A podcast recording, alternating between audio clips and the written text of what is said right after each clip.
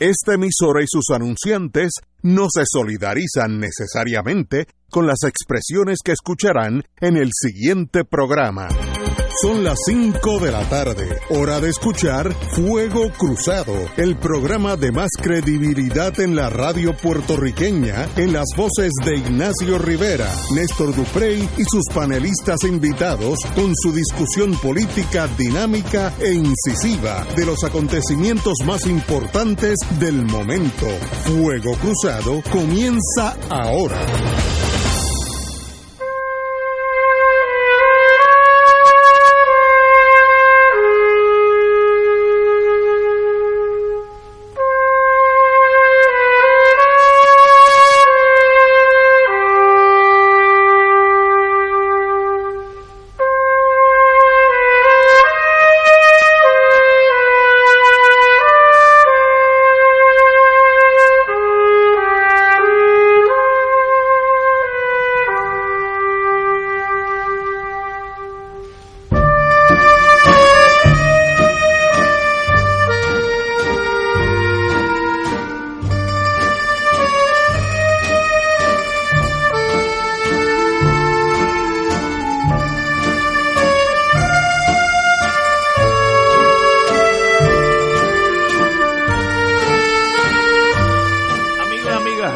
Regresamos.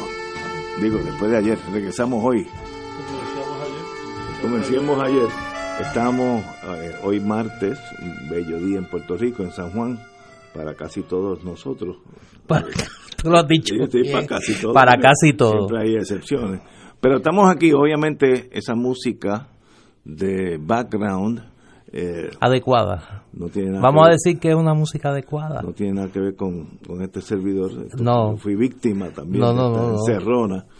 Pero estamos aquí, qué bueno estar aquí. Y tenemos hoy el privilegio de tener con nosotros a Eduardo Villanueva, Tuto Villanueva en otros círculos, pero qué bueno que estés aquí con nosotros, Tuto. Saludos a todos los compatriotas que nos escuchan y a los compañeros de empate.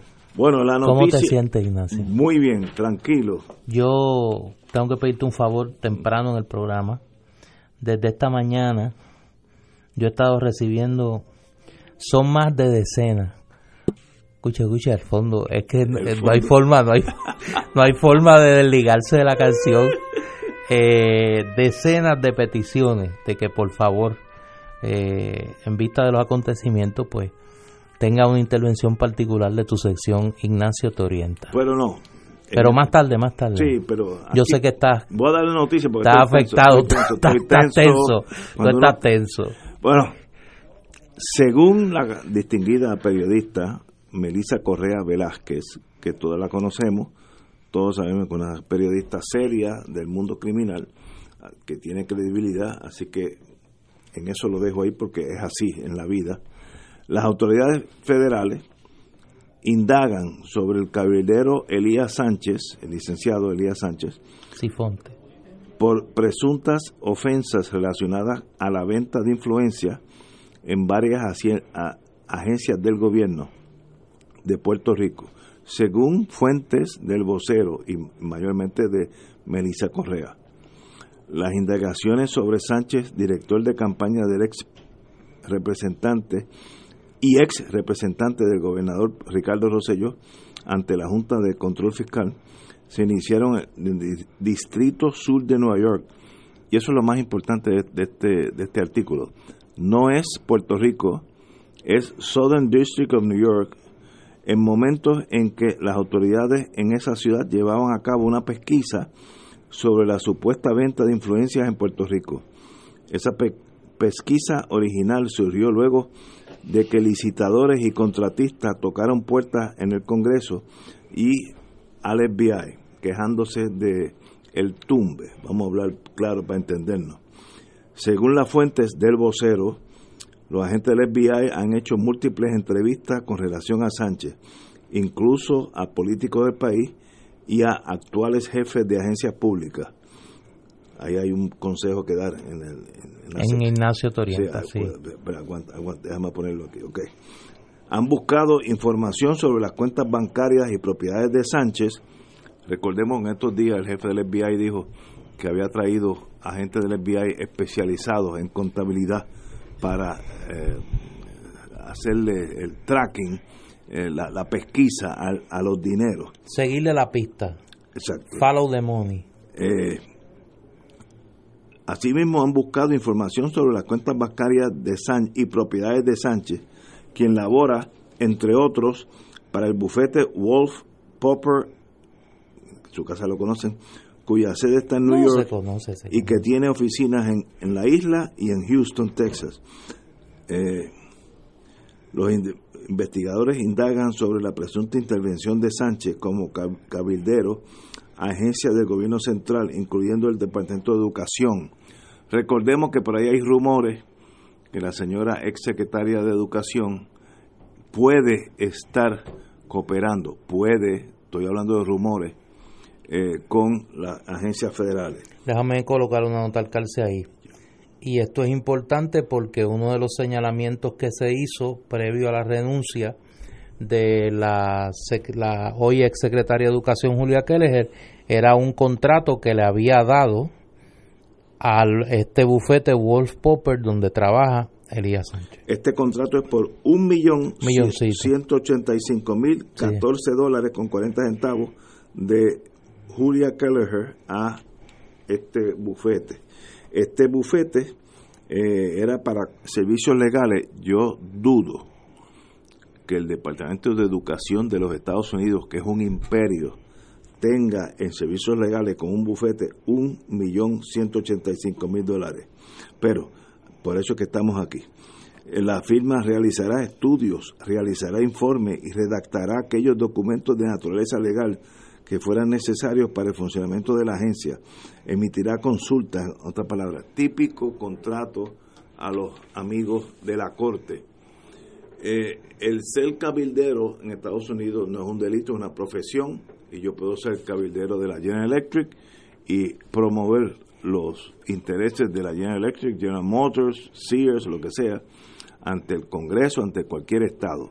Lo que es un delito es yo te puedo abrir puertas para que tú obtengas este contrato y a cambio de eso pues tú me das el rico 4%, que eso es lo que se cobra en esa sub, en ese submundo. Eh, esa corrupción empieza en Estados Unidos y termina aquí. Así que no estamos hablando que aquí no hay, como decía el, compañero que aquí no hay partes inocentes, aquí todo el mundo sabe lo que está pasando. Pero eso es la noticia del momento, una noticia seria. Eh, lo más serio, como dije, que no es una noticia originada en Puerto Rico para consumo de los puertorriqueños, sino que es una investigación de Southern District of New York, que es eh, de las fiscalías más importantes en los Estados Unidos. New York, Los Ángeles, Chicago son las fiscalías principales. Así que ahí está ese caso. Se presume inocente porque somos abogados, así que por ahora no hay nada que decir excepto que sí hay esta investigación que aparentemente ya la compañera Melissa Correa ya ha obtenido cierta información. ¿Qué pasará? No tengo la menor idea, pero esperemos eh, los próximos meses a ver qué pasa en esta aventura de Southern District, la Fiscalía del Distrito Sur de Nueva York y el compañero abogado Elías Sánchez. Néstor. Yo creo que hay que hacer un poco de historia antes de analizar las consecuencias de esta embestida del Departamento de Justicia Federal contra el gobierno de Ricardo Rosselló, que como en la Segunda Guerra Mundial, pues está abierta en distintos frentes. Hoy conocemos el frente de Elías Sánchez. Allá para finales del 2016, principios del 2017, se especulaba cuál iba a ser el destino de Elías Sánchez, director de campaña del gobernador ya electo Ricardo Rosselló. Se especulaba que iba a ser nombrado secretario de Estado, se especulaba, se especulaba que iba a ser nombrado secretario de la gobernación, pero no había duda que iba a tener un lugar de privilegio en la administración de Ricardo Rosselló. Para esos días, el padre de Ricardo Rosselló, el doctor Pedro Rosselló, hizo uno de los pocos comentarios que ha hecho en estos dos años, en estos tres años sobre la administración de su hijo. Y le advirtió públicamente a su hijo que tuviese mucho cuidado con las personas que tenía a su alrededor. Ya había hecho ese comentario durante la campaña y lo reiteró públicamente. Y yo creo que de ahí es que hay que partir. En ese momento, cuando Pedro Rosselló hizo ese comentario, todos los ojos señalaban a la figura de Elías Sánchez. Y se mencionaba que había una pugna al interior del grupo cercano al gobernador en cuanto a la figura de Elías Sánchez y a los vínculos que éste tenía a través de su empleo como abogado cabildero de este bufete Wolf Popper con fondos buitres. Y este bufete representaba fondos buitres en trabajos de cabildeo, relaciones públicas, proyección e imagen, y tenía la particularidad de que mientras Elías Sánchez era director de campaña de Ricardo Rosselló, en este bufete compartía con abogados y con donantes del Partido Popular. Así las cosas se anuncia en enero del 2017 que Elías Sánchez va a ser nombrado representante del gobierno de Puerto Rico ante la Junta de Control Fiscal. Es decir, iba a tener acceso a la información no solo del gobierno de Puerto Rico, sino de las negociaciones que la Junta ya estaba desarrollando con los acreedores del gobierno de Puerto Rico que incluía a estos fondos buitres de los cuales Walt Popper era abogado. En aquel momento se señaló por varios legisladores, yo recuerdo dos en particular, a Manuel Natalia Luis Vega Ramos, el obvio conflicto de interés que representaba que Elías Sánchez fuera a la vez abogado de una en un bufete que representaba fondos buitres y representaba y representar al gobierno de Puerto Rico en la Junta de Control Fiscal.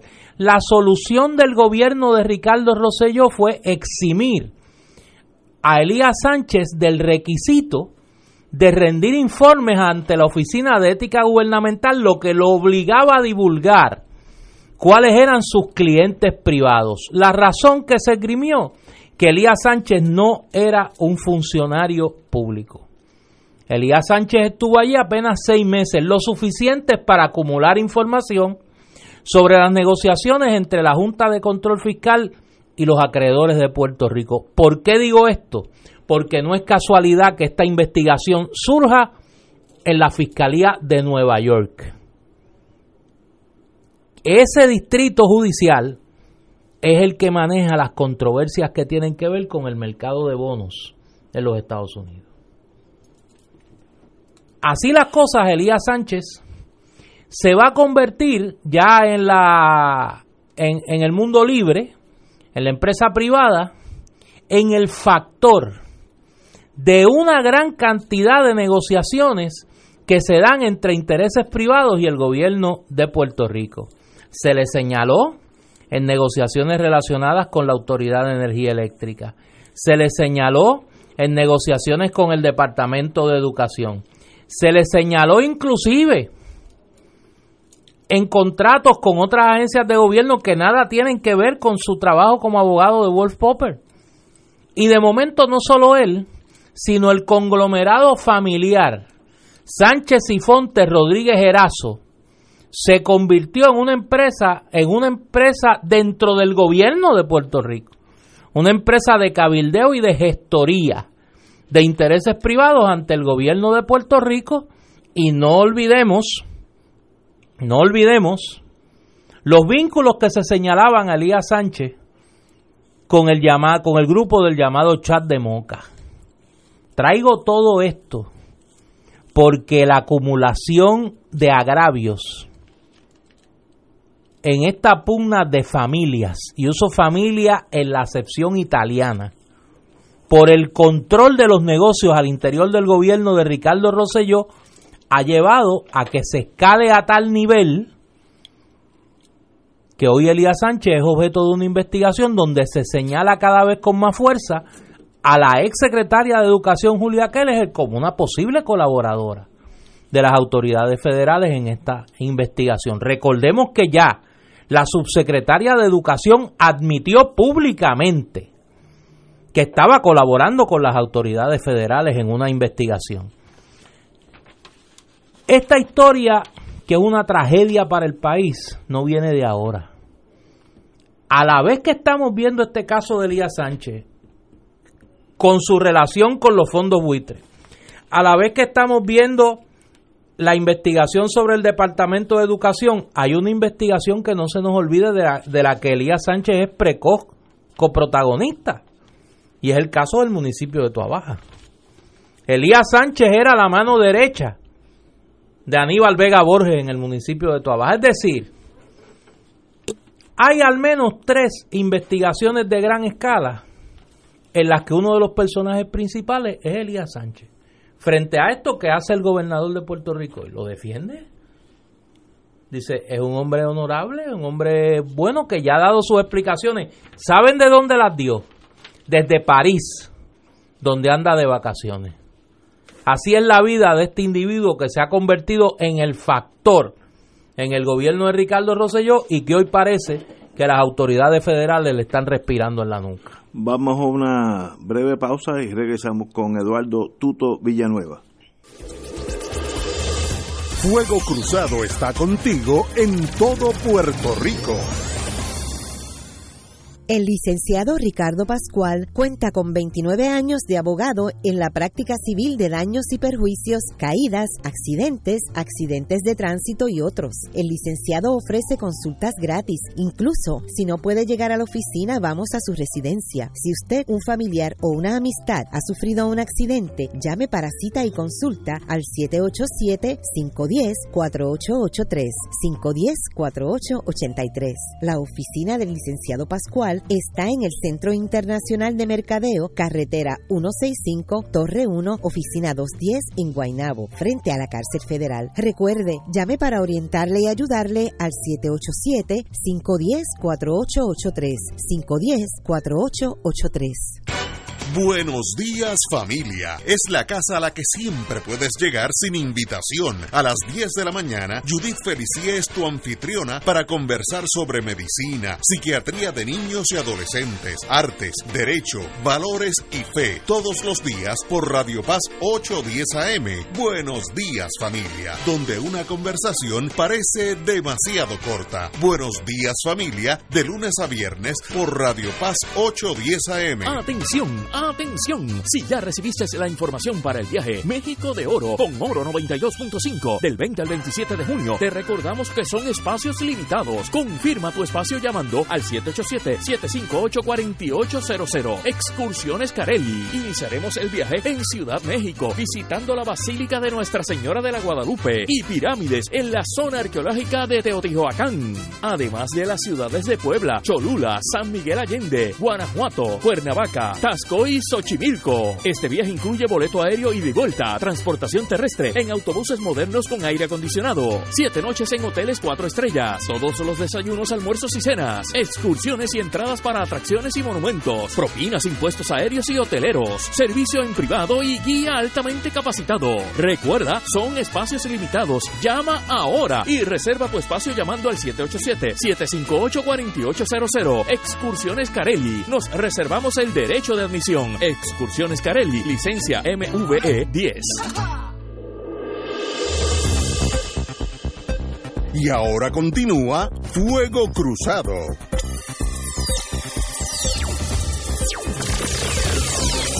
La noticia fue esta mañana, temprano en el vocero.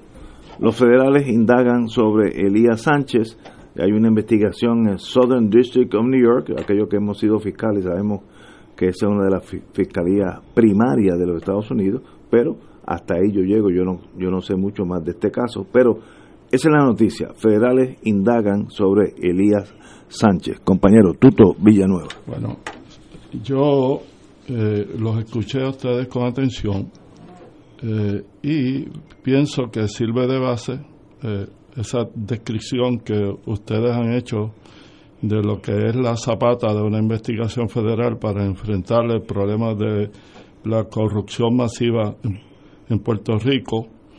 Y no estoy jugando a ser Juan Manuel García Pasalacua, como en ocasiones alguna gente dice cuando uno habla del involucramiento de los federales en eh, acciones dirigidas políticamente y estratégicamente en Puerto Rico porque hay un montón de hechos que hay que atar en el día de hoy, precisamente. Eh, el, presidente Trump eh, recientemente había dicho que el gobierno de Puerto Rico era uno de los más corruptos que había en la jurisdicción federal. Cuando dice eso, obviamente lo dice con información. Él recibe diariamente información del National Security Council, de la CIA, del FBI y de todas esas agencias de inteligencia que eh, eh, tienen información del mundo entero, de los 50 estados, sus territorios y el territorio no incorporado, que es Puerto Rico.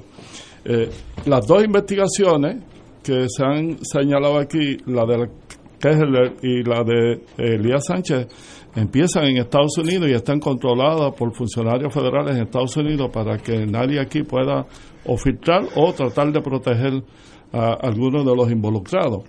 Eh, pero yo decía en, en, privado, y lo digo aquí ahora, que si bien esta es la zapata, cuando uno mira hacia el cielo, ve las nubes, y sobre las nubes usualmente van sobrevolando aviones que uno no los ve porque las nubes impiden verlo. Y, a eso me refiero al avión de la estrategia política, jurídica y a largo plazo del gobierno de los Estados Unidos con Puerto Rico. Hoy mismo, el mismo día que sale esa noticia sobre Elías Sánchez, uno de los principales ayudantes del gobernador de Puerto Rico y estrategas del gobernador de Puerto Rico, y yerno de uno de los miembros de la Comisión Pro Igualdad, por eso estoy diciendo, hay bases objetivas para pensar que hay todo un operativo para descarrilar todo el esfuerzo de los eh, cabilderos estadistas en Estados Unidos. Hoy mismo sale un artículo en el periódico El Nuevo Día, extensísimo, que es la traducción al español de un artículo del Foreign Affairs de Antonio Weiss. Mucha gente eh, olvidarán tal vez o eh, asociarán. ¿Quién es Antonio Weiss? Bueno, era el secretario del Tesoro que tuvo a su cargo básicamente la formulación de la ley promesa. Y ahora mismo es Senior Fellow en el Mosabar Ramini Center for Business and Government de la Harvard Kennedy School. Y lo hace en unión a Brad Sexer, que es Senior Fellow de Stephen Atanamo de Economía Internacional en el Consejo de Relaciones Exteriores. Foreign Affairs muchísimas veces es la revista que se utiliza por el gobierno de los Estados Unidos en su área más extrema de inteligencia para ir anticipando los futuros pasos que van a dar respecto a problemas que están siendo acuciantes para ellos. Y si uno lee este artículo y mira el historial que hace de lo que ha sido el gobierno de Estados Unidos en Puerto Rico eh, y expresiones que hace eh, Antonio Weiss diciendo, el problema del estatus es uno moral y es uno de identidad y es uno político. Y hace los datos económicos de cómo el actual estatus le ha ido costando una migración masiva de más de 600 mil puertorriqueños a este país, dejándolo en 3.2 millones de habitantes de los 3.8 millones que tenía y de 4.5 millones que hace que teníamos no más de 15 años atrás.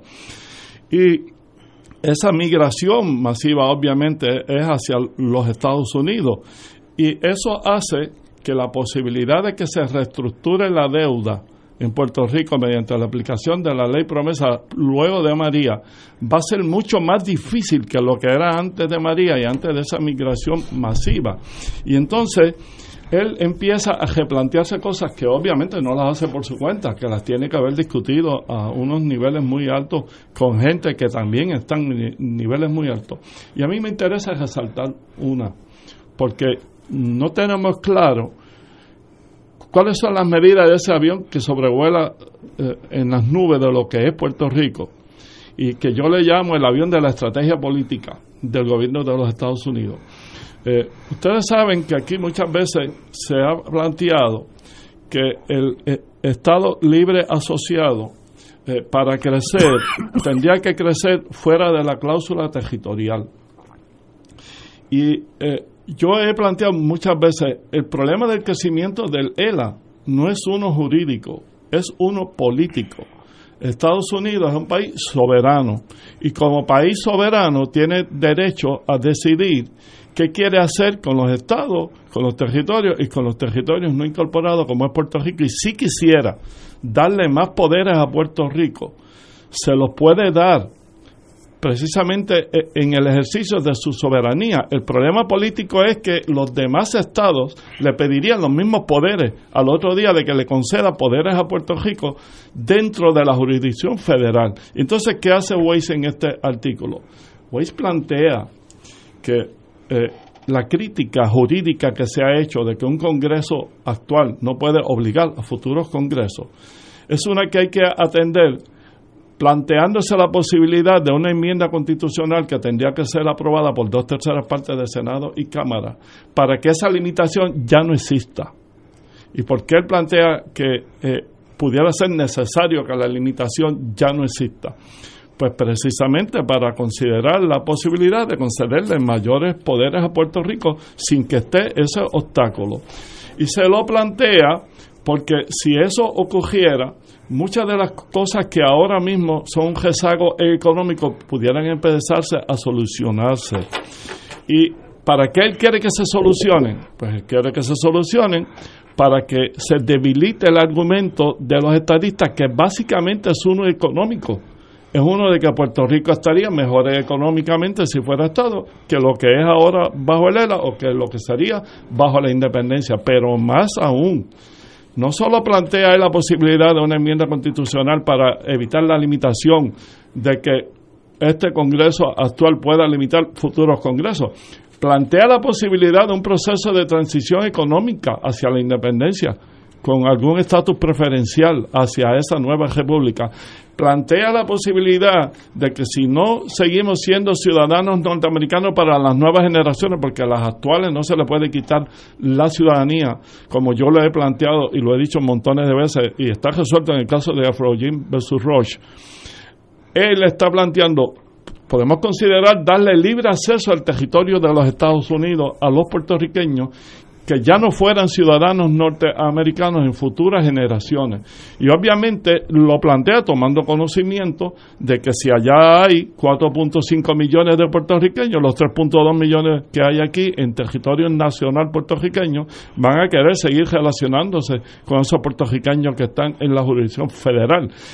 Que esto se plantee este artículo de Foreign Affairs por el que fue secretario del Tesoro y el que redactó la ley promesa a menos de dos semanas de las vistas del Comité de Descolonización en la ONU, no es casualidad.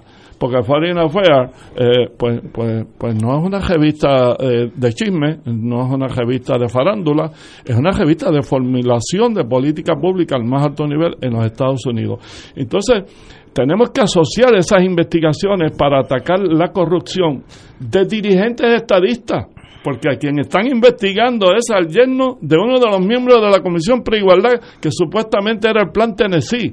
Lo que hacen es descabezando, quitando la autoridad moral a todos los que están planteando la eh, estadidad como solución final para el problema del coloniaje en Puerto Rico y fortaleciendo las otras alternativas de fórmula de estatus como es la independencia plena o como es la posibilidad de un ELA desarrollado, ya quitándole las posibilidades de limitar ese crecimiento jurídicamente. Eh, creo que hay que poner eso en esa perspectiva para poder entender cómo es el avión que sobrevuela sobre esas nubes y quiénes están dirigiendo el avión. Yo coincido plenamente con el planteamiento de Tuto y yo creo que ya es hora de entender que aquí parecería ser que alguien que no está en Puerto Rico ha decidido emprender una embestida eh, dramática a lo que es una corrupción generalizada en la clase política puertorriqueña. Y que esa embestida que hemos visto en la historia puertorriqueña en el pasado, contra otros movimientos políticos por distintas razones. En este caso particular ataca el cuarto de máquinas del movimiento estadista y le infringiría un golpe severo a la estructura política del movimiento estadista en Puerto Rico, su liderato legislativo y su liderato gubernamental. Elías Sánchez es una de las personas, si no la persona más cercana políticamente al gobernador Ricardo Rosello. Ya sabemos que hay en proceso una investigación, que hay arrestos, se anticipan más arrestos, que ataca el nervio político del liderato legislativo del movimiento estadista. Se comenta que habrán arrestos en casos de corrupción que tienen que ver con prominentes alcaldes del movimiento estadista. Pues cuando uno ata los, los cabos, por lo menos en cuanto al Departamento de Justicia Federal, pues yo creo que la, la, opción es clara. A eso usted le tiene que sumar tres iniciativas que se han dado en el día de hoy. El artículo de Foreign Affairs que ha discutido muy, muy completamente Tuto y dos iniciativas a nivel congresional que salen del mismo comité, del Comité de Apropiaciones de la Cámara de Representantes. La primera, que es que recomienda que el dinero que se asignó al Departamento de Justicia para una consulta sobre el estatus político se utilice, pero que en esa consulta no se incluya la relación actual. Y en segundo lugar, que me parece que es mucho más importante, que se inicie una investigación sobre el efecto en la economía puertorriqueña y en las finanzas del gobierno federal de las leyes 20 y 22 del, Estado Libre Asociado de Puerto Rico y la situación de los incentivos otorgados en virtud de esas leyes a prominentes empresarios norteamericanos en Puerto Rico. Yo creo que a nadie se le debe escapar la sucesión de eventos que en los pasados días se han dado y que me parece que apuntan a una puesta en ejecución de una serie de iniciativas que atacan el nervio central de lo que ha sido la estructura corrupta de un sector mayor de la clase política puertorriqueña y que han sido la clave del bipartidismo en los últimos 40, 30, 40 años en Puerto Rico. La última vez que esto pasó, en 1936, desarticularon al nacionalismo puertorriqueño, encarcelaron a uno de los dirigentes políticos más prominentes en aquel momento, a Pedro Albizu Campos, y descabezaron ese movimiento, dividieron a los tres partidos políticos de Puerto Rico y crearon un nuevo orden de cosas a nivel de la estructura política de Puerto Rico. Cuando ocurrió algo similar a lo que parecería y pongo entre comillas, parecería que estamos viendo en estos días. Pero los imperios son imperios, pueden ser lentos, pero son como los elefantes, que una vez que se levantan y, caminan, pues generan un momentum, masa por velocidad. Y si un imperio se mueve, aunque sea lentamente, la masa es extraordinaria. Bajo esos análisis de ustedes dos, ¿cuál es el designio, cuál es el plan que ustedes piensan que Estados Unidos está desarrollando en torno a Puerto Rico? ¿Hacia dónde ese imperio está mirando su relación con Puerto Rico? Néstor. Bueno, mi posición es que yo creo que hoy ese artículo de Antonio Weiss, y hay que poner en contexto para los que no sepan, ¿qué es la revista Foreign Affairs? La revista Foreign Affairs es el principal vehículo de debate y discusión sobre la política exterior norteamericana. es, eh, eh, tiene un, extraordinario. La, la publica el Consejo de Relaciones Exteriores de los Estados Unidos, que para los que conocen saben que es el organismo privado de mayor prestigio en el área de política exterior norteamericana.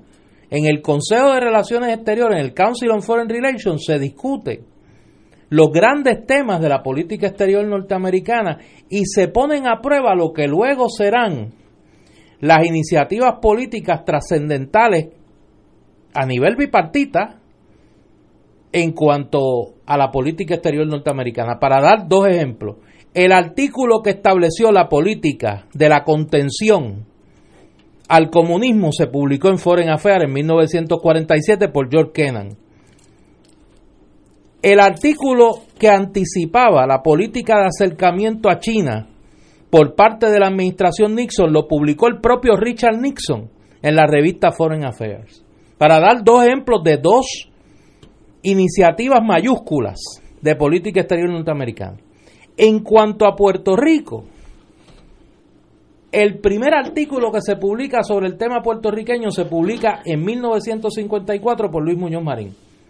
Puerto Rico y los Estados Unidos un futuro en común, que establecía las bases de lo que será todo el discurso de intento de legitimación del Estado Libre Asociado a nivel internacional. Eso, perdón, eso fue cuando las conferencias en Harvard. No, no, lo de las conferencias Godkin fueron en 1959. El artículo de Foreign Affairs es en 1954. El de Muñoz. El de Muñoz Marín. Allá publicado Rafael Hernández Colón, Carlos Romero Barceló, Rubén Berríos Martín ha publicado dos artículos. El único puertorriqueño que ha publicado más de un artículo. Creo que Hernández Colón también publicó dos. Es decir, eh, esto no es una publicación cualquiera. Y ahí no publica todo el mundo. Cuando se publica un artículo de esta naturaleza por el autor intelectual de la ley promesa, del ordenamiento colonial actual, el que el gobierno de los Estados Unidos, y no se nos escape eso, hace una semana dijo ante el Tribunal Supremo de los Estados Unidos que era una nueva manera de gobernanza territorial. El autor intelectual de esa nueva manera de gobernanza territorial hoy escribe en la revista Foreign Affairs y dice, mire, este orden de cosas en Puerto Rico es insostenible. Es insostenible. Y tenemos que buscar un camino. Y básicamente propone tres. Una enmienda constitucional que permite establecer un arreglo especial entre Puerto Rico y los Estados Unidos que le dé mayor gobierno propio a Puerto Rico. Un ELA desarrollado por vía de, una enmienda constitucional que dice el propio Weiss en el artículo es un camino muy difícil. Segundo, la estadidad, que dice la estadidad tiene serios problemas económicos y el tema de la identidad. Y establece una serie, un temario como tercera opción de los asuntos que habría que atender en caso de que se decidiese por la independencia de Puerto Rico incluyendo acuerdos sobre el tema económico, acuerdos sobre el tema de la ciudadanía, el tema de la seguridad, que lo hemos hablado en este programa. Parecería como si estuvieras actualizando el proyecto Johnston. Claro. Y lo que plantea es en este, en este organismo tan prestigioso una carta de navegación para una conversación sobre el tema del futuro de las relaciones entre Puerto Rico y los Estados Unidos. Es en ese contexto que yo creo que hay que ver este operativo, pues ya yo creo que se puede calificar de operativo, de las autoridades norteamericanas para desmantelar las mafias políticas en Puerto Rico. Porque no hay otra explicación, lo otro sería una vendetta del jefe del FBI. Yo no creo que el jefe del FBI esté en Puerto Rico meramente para satisfacer un capricho personal. Tenemos que ir a una pausa, amigo. Esto es Fuego Cruzado por Radio Paz 810 AM.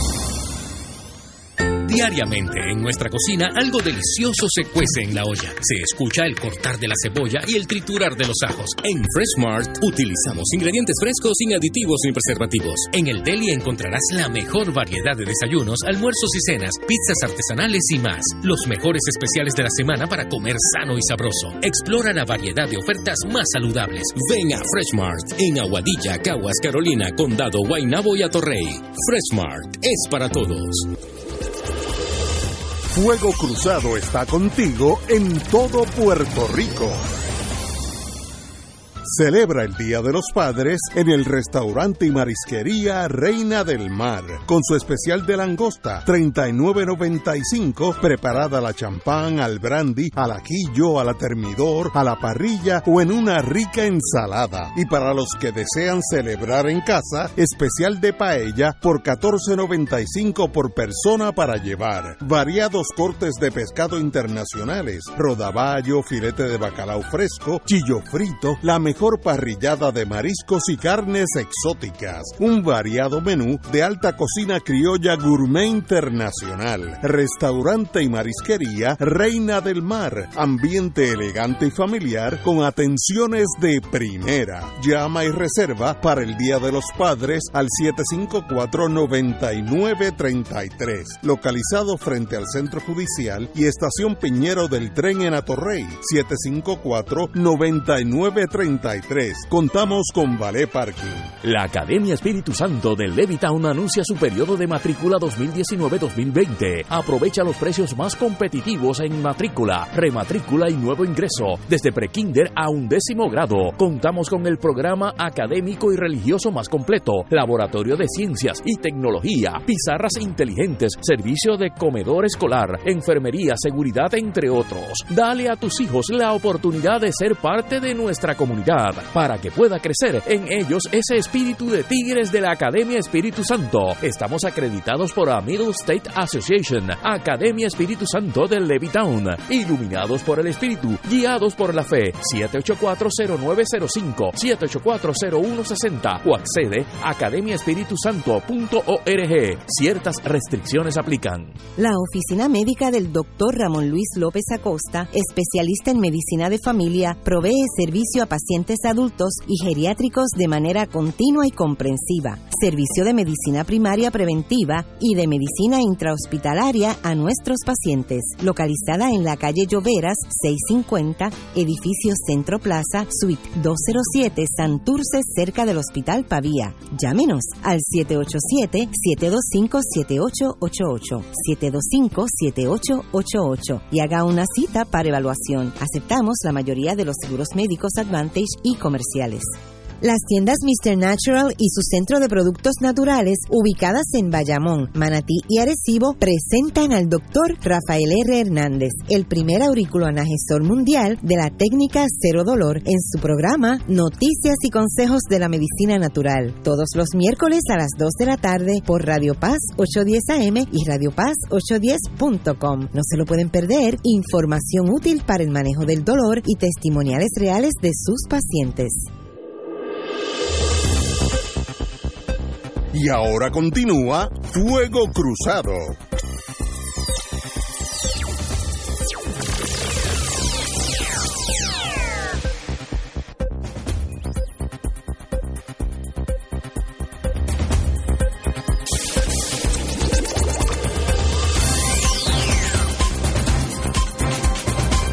Regresamos amigos y amigas a Fuego Cruzado. Compañeros, lo dejamos con la palabra Sí, bueno, eh, vamos a- en el aire. Diga usted. Vamos a reconocer aquí a las autoridades que son. Eh, Ignacio mm, muchas veces eh, hace alusión a, a sus experiencias pasadas en, en- en la CIA y dice cuando yo estaba en ese mundo, pues yo sé que por su inteligencia y por su experiencia, él aprendió que en ese mundo eh, hay métodos y hay procesos. Y él nos preguntó a Néstor y a, y a mí que después del análisis que hicimos del artículo de, ¿Qué quiere de decir Foreign Affairs, que para dónde se dirige Estados Unidos. Exactamente. Pero yo le quiero preguntar antes de contestarlo, si no le parece que ha visto esos procesos antes, que cómo lo han montado el proceso, no Sí, le sí. parece a otros operativos anteriores, por ejemplo, al operativo para cuando eh, se montó el ELA aquí, o al operativo para cuando se derrumbó el bloque soviético y el gobierno de Polonia. La, la, la ley que facul que genera lo que es la Agencia Central de Inteligencia tiene un inciso que casi nadie lo le pone atención, que es que el presidente de los Estados Unidos puede solicitar en inglés special services a la agencia. ¿Qué quiere decir special services? Pues mire, que no están sujetos a la ley. eh, se- quiere decir la limitado por la creación del ser humano, que es un servicio especial, pues que Polonia de aquí en las próximas elecciones voto, vote por unirse a la ONU o a Estados Unidos. Eh, eso no, no es que hay que mandar a gente y a los James Bond, esos son sandeces. Y puede, puede haber un special services para Un objetivo especial. objetivo especial para un servicio especial para determinar cuál, cuál va a ser el final de la relación de Puerto Rico-Estados Unidos y estoy seguro que Estados Unidos va a empujar a la relación que ellos estimen más conveniente, porque los imperios son determinables. Usted sabe lo que va a ser un imperio, siempre lo que le conviene al imperio. Eso es como una ley de gravedad. Nunca eh, se desvíe de esa norma. El, imperio francés va a hacer lo que le conviene a Francia. Actúa para su beneficio. Pues, la vida es así. Rusia va a hacer lo que le conviene a Rusia. Es lo lógico. Por tanto, ¿Cuál va a ser la relación Puerto Rico-Estados Unidos? Lo que le convenga a Estados Unidos. Y, veo que esa maquinaria, como un elefante, lenta, torpe, pero bien grande, ha comenzado a moverse. ¿En qué dirección? Pues cada cual tendrá su teoría, pero ustedes saben de eso más que yo. ¿Cómo es que.? No, no, no sabemos más que. No, no, no digas eso, porque. Que, Ahora de que no, sabemos, somos buenos escuchadores. Lo que pasa es que es difícil hacerte hablar de vez en cuando. eh, me, fíjate, Ignacio, que tú has definido muy bien el proceso. Y yo he insistido en este programa y en otros programas y en escritos en que un error que cometemos frecuentemente nosotros en Puerto Rico es caricaturizar al presidente Trump como decir que es un imbécil, que es un tonto, que improvisa, que es un loco. No, es una persona que lo pusieron allí, le permitieron estar de presidente de los Estados Unidos, no lo han sacado teniendo con qué sacarlo, si quisieran sacarlo.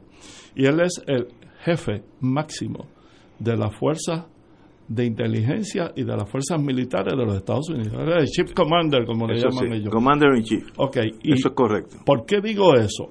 Bueno, pues porque para entender a Trump hay que entender que él tiene una óptica comercial de todas las iniciativas políticas que él toma. Él se ha puesto la meta de hacer de Estados Unidos la principal potencia económica del mundo, porque él sabe que ya son la principal potencia militar.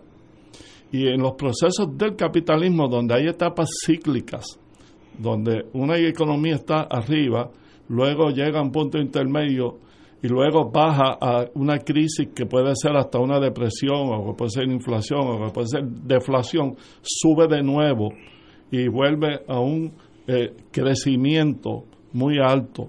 Y él se ha propuesto ser el presidente que en los últimos 30 años de la presidencia de los Estados Unidos o 40 años ha sido el que ha logrado el mayor crecimiento económico de esta nación. Por eso ha dicho esta frase. Las guerras económicas no son malas y además se pueden ganar. Y él está en guerra económica con Rusia, con China, con México, que México es probablemente eh, el país más importante para eh, la relación económica de los Estados Unidos en Latinoamérica. Por la frontera común. Por la frontera y por muchas cosas. Por, eh, por eso yo creo que lo que él está haciendo por pasos es, primero, descabezando el movimiento estadista antes de que esa serpiente crezca demasiado, usando el viejo refrán universal de que a, esa serpiente hay que cortarle la cabeza antes de que sea tarde. Eso uno. Dos, estableciendo la posibilidad de una relación eh, que haya más, entre comillas, autonomía para Puerto Rico, injerencia de Puerto Rico sobre asuntos que incumben a los puertorriqueños conforme a su identidad cultural y a su nacionalidad, que Trump sabe que es la puertorriqueña y no la norteamericana. No es cuestión de juridicismo, es cuestión de realidades sociológicas. Trump y las agencias de inteligencia saben que los puertorriqueños son una cosa distinta a los norteamericanos. Y como hemos dicho aquí, que si tuviéramos que decidir en un choque de intereses entre los intereses de Puerto Rico y los de Estados Unidos, los puertorriqueños siempre van a estar por los de Puerto Rico. Eso es casi un instinto espiritual de las naciones, casi un reflejo como respirar. Ellos saben eso. Por lo tanto, como lo saben, lo que están tratando de hacer un diseño para que se pueda establecer una nueva relación entre Puerto Rico y Estados Unidos que les cueste menos a Estados Unidos, que no los arriesgue a la posibilidad de un Estado dependiente donde Estados Unidos tenga que invertir más dinero del que gane, porque acuérdense que este operativo lo está dirigiendo el Chief Commander, alguien que se dirige primero que nada por intereses económicos, que es Trump. Y tercero, para que esa relación nueva que se establezca sea más duradera que la actual, para que no llegue a un problema crítico de endeudamiento en el que se ha metido en las últimas décadas y para que además de que seamos más eh, autonómicos en el ejercicio del control de nuestro gobierno, ellos sigan teniendo un control que ya no necesariamente va a ser un control militar, un control como el que tienen en, República Dominicana, como el que tienen en Panamá, como el que tienen en Colombia. O sea, hay un montón de repúblicas por ahí que en el ejercicio de sus decisiones económicas y de sus decisiones de cómo estructuran el gobierno en relación a su población interna son totalmente libres, pero en el mundo internacional y cómo se comportan internacionalmente, tienen que ser aliados incondicionales de los Estados Unidos. Y, yo te di algunos ejemplos de muchas más repúblicas donde eso pasa. Ellos están tratando de hacer un diseño de un gobierno mucho más autonómico, mucho más libre, entre comillas, políticamente hablando, pero sobre el cual ellos sigan teniendo un control igual o mayor que el que han tenido en los últimos años y que les cueste menos. Eso es lo que yo creo que es el destino de ese avión que sobrevuela sobre las nubes y que no sabemos quién lo dirige, pero lo sospechamos, porque se parece muchísimo el piloto al que te describí que dice las guerras económicas no son malas y se pueden ganar. Compañero. yo, yo voy a decir lo que yo pienso, como trato de hacer aquí todos los días. Yo creo que hace mucho tiempo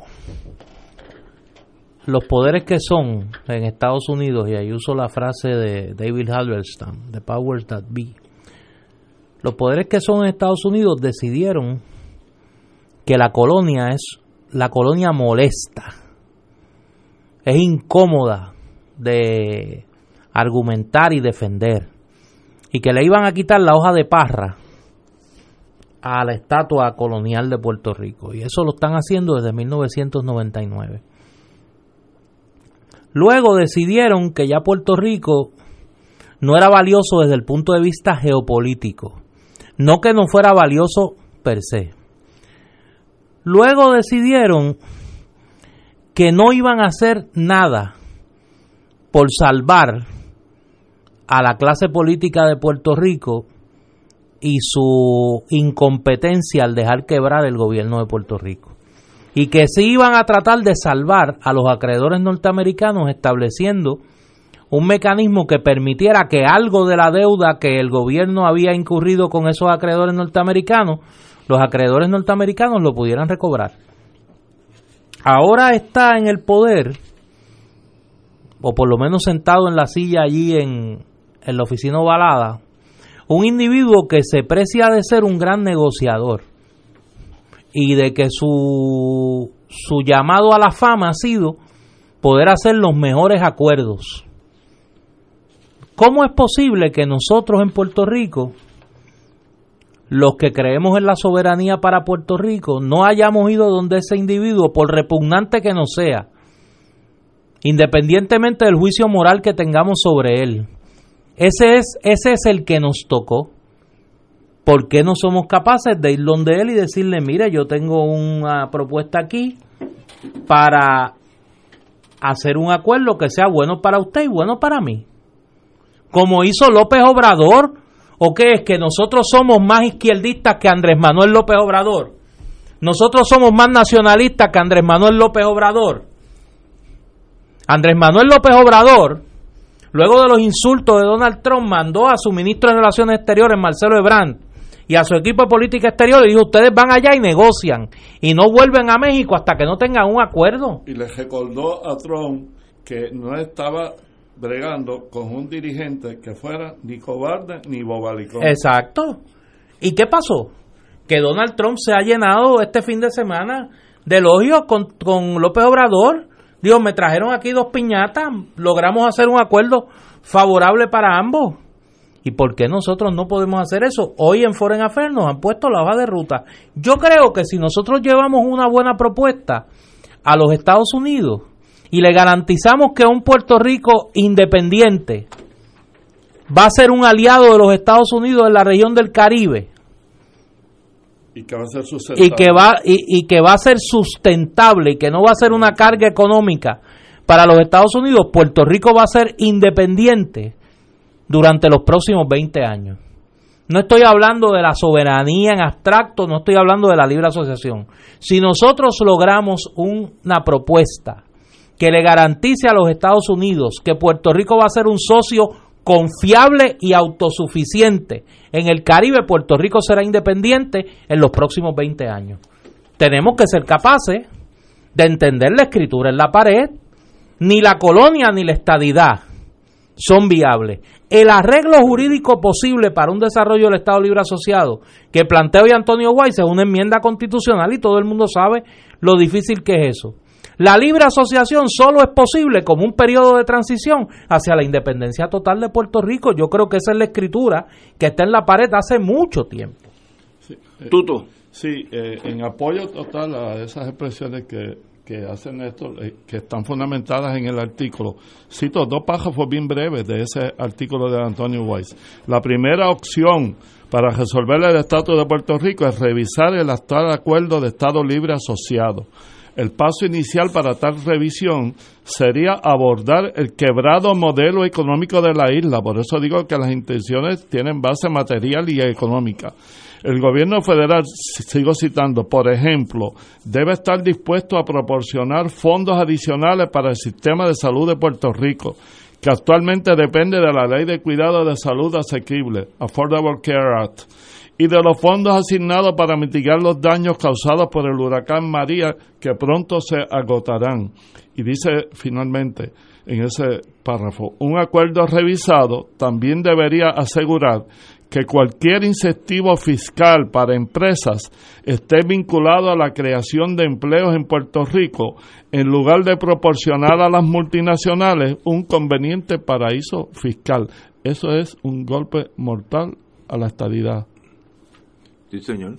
Ahora, eh, va- son las seis de la tarde. Yo tenemos aquí un invitado, pero como está, estamos a mitad de, de esta disputa sobre el destino de Puerto Rico, vamos no, a no es tomar. disputa, es conversación. No, no, bueno, pero yo, yo tengo varias preguntas para vosotros. Vamos a una pausa y regresamos. Con alguna de tus respuestas, imagino. No, no, yo no tengo A respuesta. lo mejor aquí el que tiene la respuesta eres tú. Vamos a una pausa y regresamos con Fuego Cruzado. Fuego Cruzado está contigo en todo Puerto Rico.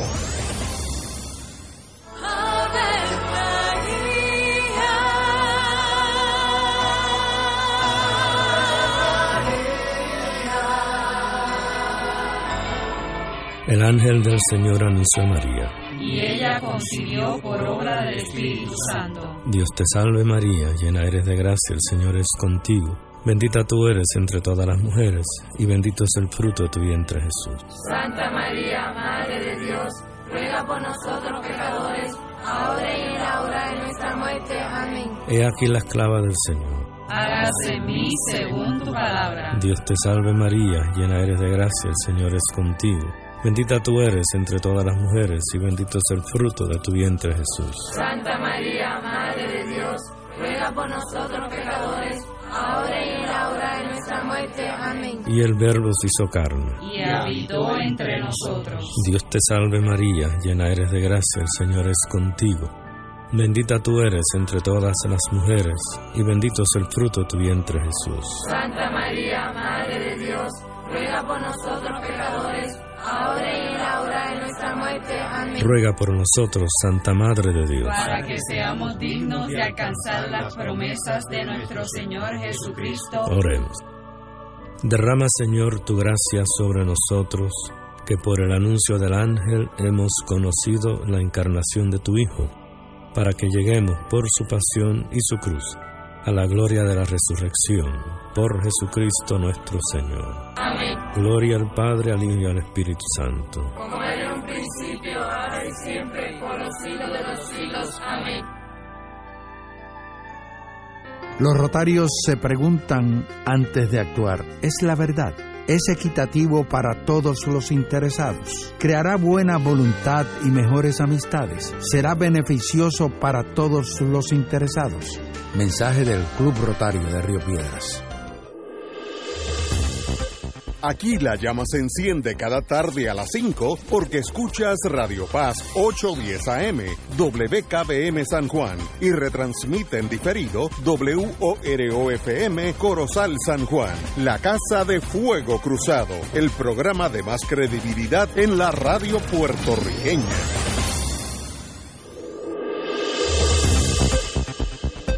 Y ahora continúa Fuego Cruzado. Regresamos amigos y amigas Fuego Cruzado. Yo me quedé en una parte que habló Néstor, de paso el análisis de estos dos compañeros, pues es obviamente, en inglés sería sterling character, de primera clase. No, no, no puedo refutarlo fácilmente porque tienen la lógica de parte de ellos. Pero Néstor dijo algo, y eso es lo bonito de ser joven cuando tiene ímpetu. Eh, nosotros llevamos a Washington ese mensaje, nosotros llevaremos, eh, ok, mi pregunta en el plano ya de, streetwise, de la calle, de la acera de la vida, ¿y quiénes somos nosotros? Porque el PNP no va a llevar ese mensaje. El Partido Popular, tú le mencionas el estatus y se, se meten debajo de los escritorios. Y el PIB, a esos efectos, pues es, es un partido sumamente minoritario que no, no, no tiene vela en ese sentido. Así que si los tres partidos existentes no van a ser nosotros llevaremos esta esta te dijiste algo más este, esta propuesta a Estados Unidos pues no hay mensajero que lo lleve entonces nos quedamos en este en este impas emocional. Déjame decirte algo Ignacio para refrescar tu memoria un poco sobre este punto que Néstor planteó con toda corrección. Esto ya lo había planteado el PIB hace dos años y había empezado los pasos y las conversaciones con Ricky Rosselló y con Héctor Fejel, que en paz descanse. Y Rubén Berrío se reunió con Héctor Fejel y Héctor Fejel le dijo que estaba dispuesto a ir a hablar con Trump sobre los cambios a la actual relación jurídico-política entre Puerto Rico y Estados Unidos. Y Rubén estaba muy confiado de que Ricky también iba a ir, pero de repente Ricky se jajó. Después de que había recibido respuestas internas y conversaciones con ayudantes de él de primer orden. no voy Bueno, alguien le debe de haber aconsejado que no, que no fuera en ese momento. Porque el problema que tienen los estadistas, que yo te lo he dicho a ti muchas veces, es que si preguntan a quien tiene el poder de responder, que es el presidente de los Estados Unidos, porque una petición de estadidad no va a pasar por el Congreso sin la aprobación del presidente de los Estados Unidos. Obvio, obvio. Y el presidente presionado le dijo, ¿usted quiere que yo le diga? Pues le voy a contestar que a nosotros en este momento no nos interesa la estadidad. Y yo usaba una imagen cuando, cuando dije por qué se habían rajado. Y dije, bueno, ellos tienen el clásico problema del enamorado de su amada, que nunca le van a preguntar si ella lo quiere, porque es capaz de decirle que no. Y mientras no diga que no, la puerta para que la relación esa permanente se pueda establecer sigue abierta. Pero ahora lo que Néstor plantea es las condiciones materiales, diplomáticas, objetivas, parece que están mucho más maduras, mucho Pero, más fértiles que lo que estaban dos o tres años te atrás. estoy, te estoy siguiendo pero quiénes son nosotros llevaremos ese mensaje quiénes son nosotros Bueno, en Puerto- Entonces es la institucionalidad de los partidos políticos reconocidos en Puerto Rico. Y yo veo Cada partido partido- aquí tiene un presidente. y yo veo Y- esos partidos cada cual por su lado divididos en tres tribus Pero claro- antagonistas unas con los otros Pero claro, pero, pero de los tres, de los tres hay uno que es el que se rajó. Porque en, en No, honor a la verdad, no es como tú eh, di- dijiste ahorita, el Partido Popular no quiere que le mencionen el estatus, ahora quiere que se lo mencionen, porque de los seis candidatos que tienen, todos están diciendo que hay que atender el problema del estatus, con diversas visiones, pero todos están diciendo, mira, ahora la reciente anunciada candidatura, que ya se sabía, ¿verdad? Pero anunciada formalmente, de Batia. ¿Cuándo tú habías oído a Batia decir categóricamente que el crecimiento de Lela tenía que ser fuera de la cláusula territorial? dijo- Nunca lo habías oído decir, ahora lo dijo. Y Batia tiene oído en tierra de lo que pasa en Estados Unidos, porque viaja frecuentemente allá y, tiene sus fuentes. Uno de los políticos dentro del Partido Popular más conectado con lo que se está discutiendo dentro del gobierno de Estados Unidos respecto a Puerto Rico es Batia, y eso hay que reconocérselo. Y, y él, anunciando su candidatura, dijo, yo voy a escuchar, pero lo que va a escuchar es sobre el programa socioeconómico, pero en cuanto al estatus, dijo categóricamente, tiene que ser una discusión de una posibilidad fuera de la cláusula territorial. Compañero. Yo creo que ¿Quiénes somos nosotros? Esa fue mi duda. no, no, yo te voy a decir quiénes somos nosotros. En Puerto Rico hay tres fuerzas políticas en cuanto al estatus político. Están los que creen en la estadidad, están los que creen en la colonia, le pueden llamar Estado Libre Asociado, ya hay alguna gente que dice, mire, yo quiero que Puerto Rico se quede siendo colonia ya. Y estamos los que creemos en la soberanía para Puerto Rico. Unos creemos en la soberanía por la vía de la libre asociación y otros creen en la soberanía por la vía de la independencia. Yo creo que aquí, de cara a las elecciones del 2020, los que creemos en la soberanía tenemos un problema y una oportunidad. En el Partido Popular ahora mismo, las dos candidaturas que se manejan para la comisaría residente son dos personas que creen en el Estado Libre Asociado como está. Al, eh, sí, al pelo, como decían antes de la independencia en los 20. Creen en el, en el Estado Libre Asociado a como está. El Partido Independentista Puertorriqueño no ha nominado su candidato a comisionado residente. El Movimiento Victoria Ciudadana está en proceso de inscribirse eh, y tendrá que nominar sus candidaturas luego de que la Asamblea Constituyente de ese movimiento decida yo creo que los que creemos en la soberanía para Puerto Rico debemos de pensar seriamente la posibilidad de impulsar una candidatura común a la comisaría residente. ¿Por qué? Porque esa candidatura no atenta contra la posibilidad de que las fuerzas políticas emergentes se inscriban. Un partido, el Partido Independentista puede obtener los votos en la candidatura a la gobernación para su inscripción. Victoria Ciudadana de igual manera. En el Partido Popular los soberanistas están huérfanos de una alternativa para la comisaría residente. Pues yo creo que nosotros debemos ocultar la posibilidad de cara a las elecciones del 2020 de nominar una candidatura común a la comisaría residente y que corran tres candidatos a la, comisaría, a la comisaría residente. Uno que cree en la colonia, uno que cree en la estadidad y uno que cree en la descolonización por la vía de la soberanía. Y que los soberanistas nos podamos poner de acuerdo los pipiolos, los soberanistas que militamos en Victoria Ciudadana, los soberanistas no afiliados y los soberanistas que militan en el Partido Popular en un planteamiento frontal al Congreso de los Estados Unidos y al Ejecutivo de los Estados Unidos para atender el problema colonial de Puerto Rico. Eso no tiene nada que ver con quién usted va a votar para la gobernación de Puerto Rico. Eso no tiene nada que ver con quién usted va a votar para la legislatura. Eso no tiene nada que ver si usted quiere que el Partido Popular siga vivo, si usted quiere que el Partido Popular se muera, si usted quiere que el PIB siga vivo, si usted quiere que el PIB se muera, si usted quiere que Victoria Ciudadana permanezca inscrito. Eso no tiene que ver nada con eso. Usted puede tomar una decisión sobre eso. Usted puede elegir a quien usted quiera como gobernador y usted puede elegir a alguien que plantee el problema colonial donde hay que plantearlo, donde está el poder en el Congreso, pero eso requiere madurez política. Si no somos capaces de tener ese grado de madurez política, pues estamos condenados a la división y a la colonia. Ahorita hablábamos de procesos y de cómo Estados Unidos, en su gobierno, sus eh, centros de inteligencia que hacen relaciones exteriores, organizaban los procesos cuando tenían una meta definida.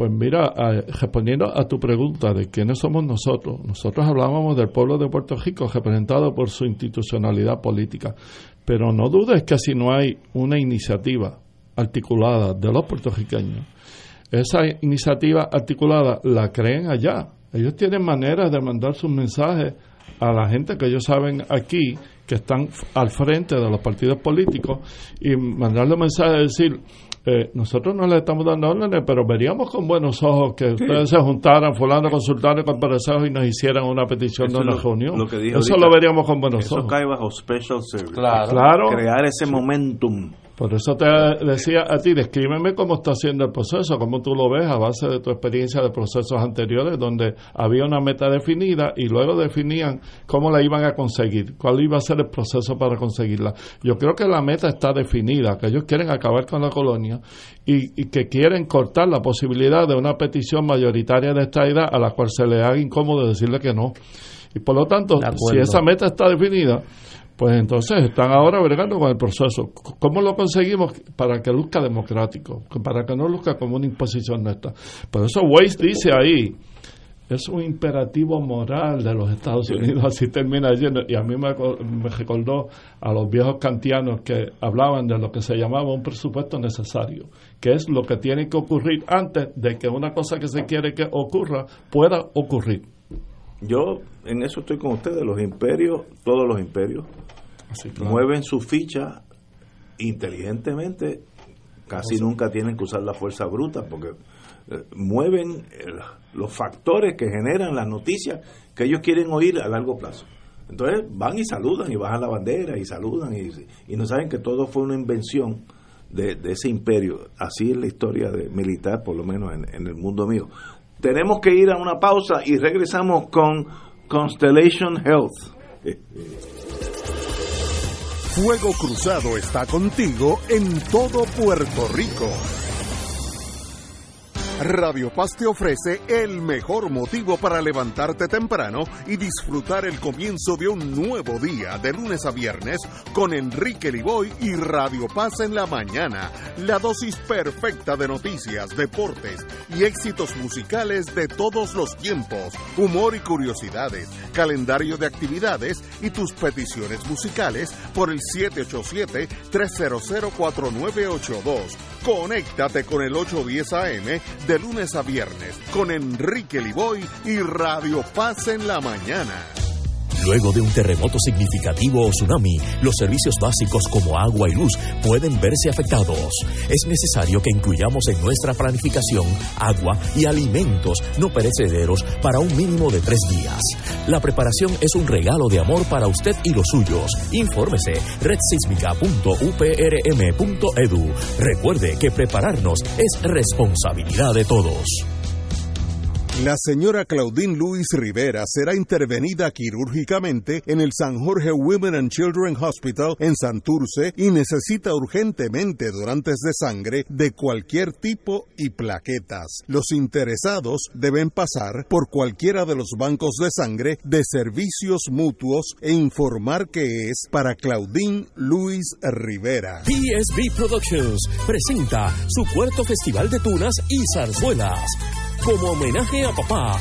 Sábado 15 de junio, 8 de la noche, en la Sala Sinfónica del Centro de Bellas Artes de Santurce. Una grandiosa noche con música para festejar y regalar a papá. Para más información y boletos, 787-505-6677, 787-620-4444 y 787-702-5000. Y ahora continúa Fuego Cruzado.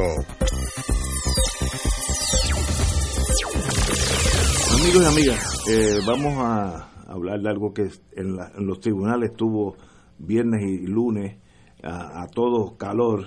Eh, tenemos con nosotros el amigo y presidente de Constellation Health, Iván Colón. Muy buenas tardes, Iván. Buenas tardes, buenas tardes, Ignacio, y buenas tardes al panel siempre que nos reciben aquí con con mucho mucho cariño y con mucho apoyo a Constellation siempre. Bueno, antes que todo, ¿qué es Constellation Health? nosotros somos un Medicare Advantage, somos el único plan Medicare Advantage netamente puertorriqueño que empezamos a prestar servicio desde el 2014 y eh, ya básicamente llevamos ahora pues, cuatro o cinco años y, muy eh, hemos cumplido con nuestra responsabilidad con nuestros afiliados obviamente llevamos un tiempo luchando con, con, la situación de la Oficina del Comisionado de Seguro y, en estos días, como usted bien dijo en la introducción, han pasado unas cosas bien importantes y aquí estamos para hablar sobre el tema. En, Isabel González, una periodista de primer nivel, no, no en Puerto Rico, yo diría en el mundo entero, eh, su conocimiento de ese mundo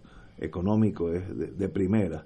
Dice, voy a citarla, en lo que constituye un duro revés para la oficina del comisionado de seguro de Puerto Rico, el Tribunal de Apelaciones paralizó ayer, entrada la tarde, el proceso de liquidación de la aseguradora Constellation Health, al igual que todos los procesos que lleva a cabo el Tribunal de Primera Instancia y que procuraban el cierre definitivo del plan médico. ¿Qué está pasando entre el comisionado de seguros y su señoría, Constellation Health? Bueno, eh, la situación fue la siguiente. Ellos hace unos días, básicamente a finales del mes de abril, radicaron una solicitud de liquidación que se estaba dando, realizando unas vistas en ese tribunal de primera instancia este y obviamente ellos procurando que la juez tomara una determinación, que cosa que hizo el pasado viernes por la tarde, eh, básicamente eh, ordenando una liquidación temporera, que es un término interesante porque es como, como, enterrar a alguien vivo. ¿eh? Si es liquidación, es liquidación. Es liquidación, pues liquidación temporera. Pues obviamente nosotros rápidamente acudimos trabajamos durante el fin de semana, acudimos el lunes al tribunal apelativo presentando todos nuestros argumentos porque creíamos que esta orden no debiera de proceder y el tribunal apelativo, como bien leíste en la noticia, pues decidió a favor de, dejar sin efecto eh, la, liquidación temporera y además de eso de parar los procesos en el tribunal. La controversia es una controversia que lleva ya, ya un tiempo. ¿Cuál es el problema? El problema es que, que Constellation, desde que Constellation se inició, ha estado bajo Una, un, escrutinio, un escrutinio bien intenso de parte de la oficina del comisionado y en, en, abril del 2016 fue eh, la última, ellos tuvieron una intervención, fueron a solicitar una liquidación, en aquel momento el juez que estaba viendo el caso no otorgó esa liquidación, eh, otorgó, eh, ordenó un proceso de rehabilitación y, y, y la, la, controversia está en que ese proceso de rehabilitación no ha ocurrido. Nosotros llevamos tratando, trabajando este, con la oficina del comisionado, sometiendo planes, este, trayendo prospectos inversionistas, pero nunca hemos podido eh, y aunque hemos tenido, eh, como menciona el comisionado en una de sus citas, eh, múltiples reuniones, 17 reuniones en un año, yo no creo que hayan sido tantos, pero está bien, vamos a, pesar que fueron 17 reuniones en un año, la realidad es que cada vez que tratábamos de llevar un, inversionista o llevábamos un plan, el plan no era aceptado, el inversionista, la definición del menoscabo, la definición de la necesidad de capital, era una, una necesidad que no tomaba en consideración todos los activos que tiene Constellation y por eso es que nunca podíamos llegar a un entendido. Nosotros presentamos unos estados financieros con unos activos, ellos no los querían reconocer y obviamente eso afecta porque en la medida, los, el menoscabo es la relación entre pasivos y activos. O sea, lo que tengo de, de, activos y lo que tengo y que lo que debo en pasivo. Pues, e, esa, esa falta de llegar a un acuerdo con relación a los activos y los pasivos, pues obviamente no nos llevaban a encontrar un número que fuese razonable para, para unos inversionistas. Eh, pero, pero yo, tal vez más, lo más importante, aparte de la controversia, es que volvemos, esta es la segunda vez que un tribunal apelativo interviene en una controversia con, con la oficina del comisionado y decide a favor del de Constellation. Y, y yo, creo que en este momento, tratamos la vez pasada, no pasó, pero en este momento creemos que ya es, es imperante que, que, igual que estaban hablando ustedes del estatus, es imperante que se resuelva este asunto y que se resuelva, que aprovechemos esta coyuntura de que, el Tribunal Apelativo ha detenido este proceso de liquidación y que, y que nosotros podamos desarrollar, sentarnos y desarrollar entre ambas partes un plan de rehabilitación. Porque, ¿por ¿por qué queremos cerrar a la única empresa puertorriqueña en un mercado que tiene una demanda brutal. Todos vamos para viejo y aquí ustedes, todos vamos vamos para eso, estamos cerca. Yo no voy, ya yo llegué. Ya, usted llegó ya, pues, pues, por ende, necesitamos, necesitamos que exista Constellation, que exista la oferta que ofrece Constellation por el bien de, de, esa población, de, de, nuestros envejecientes, nuestros incapacitados, porque nosotros somos un plan Medicare Advantage.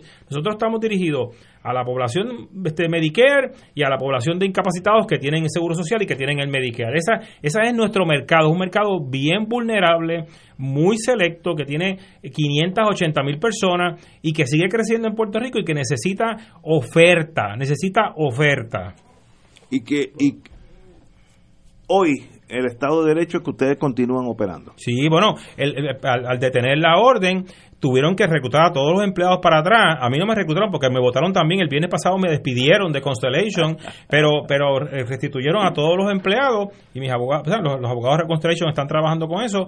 A mí y a otras dos personas no nos restituyeron como parte del proceso de, y eso lo discutiremos ¿verdad? en el tribunal en su momento. Pero yo, yo no tengo problema. Yo sigo trabajando en pro de Constellation, aunque esté despedido, porque, porque para mí esto se ha convertido, esto, esto hace tiempo que es una causa. Ustedes me han escuchado otras veces aquí. la existencia de Constellation es una causa, necesita del apoyo, lo ha tenido, ¿verdad?, de, los, afiliados, necesita el apoyo de los, proveedores, de los que prestan los servicios de salud, y necesita el apoyo del pueblo, necesita el apoyo de la gente que reconozcan que hace falta una alternativa como lo que ofrece Constellation. Nosotros no vamos a hablar de las bondades ¿verdad? del plan, eso es otro tema, ya tendría que, comprar espacio con ustedes aquí, pero, pero en términos de la necesidad que tiene el pueblo de Puerto Rico de alternativas de planes Medicare Advantage, Constellation tiene que existir y debe existir. Y si yo tengo el plan de Constellation, ahora mismo yo usuario no tengo que preocupar. No tiene ningún problema porque, o sea, volvemos, la, dejaron sin efecto la orden y se restituyen todos sus servicios. Eso fue un proceso que, que, causó mucho roce entre, entre nosotros y la oficina del comisionado porque ellos hicieron unas representaciones de que tenían todo coordinado y lamentablemente, vamos a ver, no quiero entrar en juzgar si ellos hicieron lo que tenían que haber hecho o no, pero ahora en este momento tenemos que reconocer que lamentablemente no habían hecho las coordinaciones y posiblemente se dio, y, se dio una interrupción en los servicios. Entre el viernes por la tarde y el lunes hasta, por la tarde fue que decidió el tribunal apelativo, el, lunes por la hasta el lunes por la tarde habían proveedores que la noticia que teníamos cerraron Constellation, pues yo voy a dejar de ver estos pacientes y laboratorios que dejaron de ver pacientes y farmacias que dejaron de, recibir pacientes y despachar medicamentos porque ¿quién, ¿quién les va a pagar? No estaba claro nada de eso. O sea que por esa razón este ya ya estamos volviendo a la normalidad. Nuestros empleados hoy entraron a Constellation, los dejaron entrar porque tenían un alguaciles allí, pues los removieron los alguaciles, dejaron entrar a los empleados y los empleados se han dedicado en el día de hoy de en cuerpo y alma y todavía hasta ahora están trabajando, hasta las 8 de la noche van a estar trabajando, llamando a afiliados, contactando a proveedores, buscando todos los posibles eventos que ocurrieron de interrupción de servicio que nos pudieron haber reportado ya sea a través del call center hoy por la mañana o el viernes por la tarde y trabajamos en eso para restituirles o darles el acceso que necesitan a su servicio. Dudo. Pregunta, eh, eh, eh, yo estoy fundamentalmente ignorante de cuál fue el proceso que llevó a, la, a las cortes, a Constellation y quienes se oponen a Constellation, pero me interesa saber si en algún momento del proceso jurídico el secretario de salud intervino a favor de ustedes, ayudando a defender la posición de ustedes para que no se vieran afectados los servicios y los intereses de ustedes. Uno. Dos, si el procurador del paciente intervino, porque los pacientes están afectados fundamentalmente en esto. Y tres, si quien dirige la eh, oficina supercentralizada de desarrollo económico en Puerto Rico, que tengo entendido que es el secretario de Hacienda, el señor Jorge Maldonado, eh, de alguna manera prestó alguna ayuda para servir, aportando como a, amigos Curie una opinión de que ustedes tenían la capacidad financiera para cumplir con las obligaciones contraídas.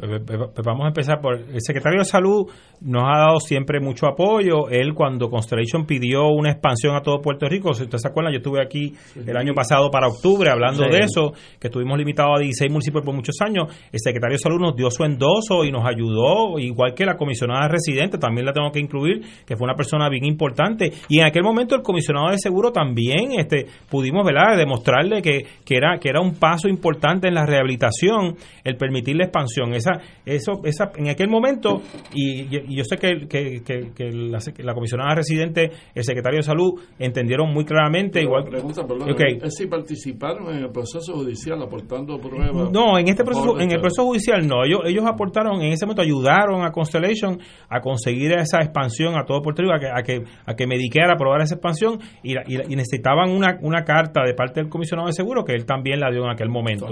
Este, sí, entonces, vamos, la, la, próxima pregunta que usted me hizo fue con relación al, al, al, procurador del paciente. al procurador del paciente. Eh, no, no, no, ellos no han participado, pero ellos tenemos comunicación con ellos cuando surge cualquier situación con los pacientes, ellos se comunican, tenemos, tenemos una excelente relación con la oficina del procurador del paciente, todo lo que ellos nos refieren se lo resolvemos, o sea, esa es la, la, idea de Constellation no es entrar en, en, lucha con ningún regulador, es todo lo contrario, si tenemos que, nosotros no somos perfectos, si estamos haciendo mal lo vamos a resolver y vamos a buscar la forma de beneficiar al paciente siempre. Y con relación al, al gobierno, pues eso es, nunca habíamos procurado la ayuda de, del área de desarrollo económico, pero obviamente usted trae un excelente punto. Aquí hay un negocio que es netamente puertorriqueño, que llegó a emplear, llegó a emplear 250 personas, pero como hemos pasado por este proceso, eh, hemos tenido que ir reduciendo nuestra fuerza laboral. Y ellos hablan de que tienen una política pública orientada al empresarismo. Y, y, en, y en momento tuvimos acercamientos en Fortaleza, nos dieron cierto apoyo,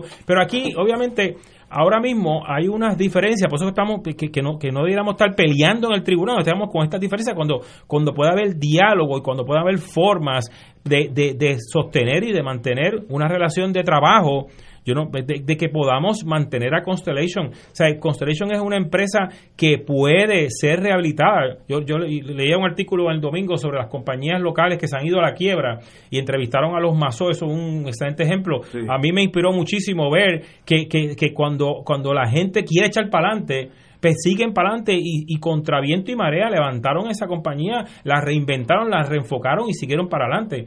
Yo, yo, yo quisiera que me dieran esa oportunidad, tener un síndico que tenga el interés de ayudarnos, que eso es lo que no tengo. No tengo, no tengo un síndico que tenga interés de ayudarnos a encontrar soluciones, a buscar capital, a bajar nuestros gastos. O sea, nosotros estamos trabajando básicamente en, todo el tiempo en esta guerra chiquita, guerra chiquita, y queremos, queremos realmente tener un síndico, tener un apoyo para, para podernos resolver nuestro problema económico y darle al pueblo de Puerto Rico la alternativa de tener un plan médico netamente de aquí. Porque, porque miren, esto es un negocio, y ellos me han escuchado antes, el, negocio de Advantage mueve casi 6 billones de dólares al año, son 6 mil millones de pesos. Y esos 6 mil millones, el 94% lo controlan tres entidades que no son de aquí.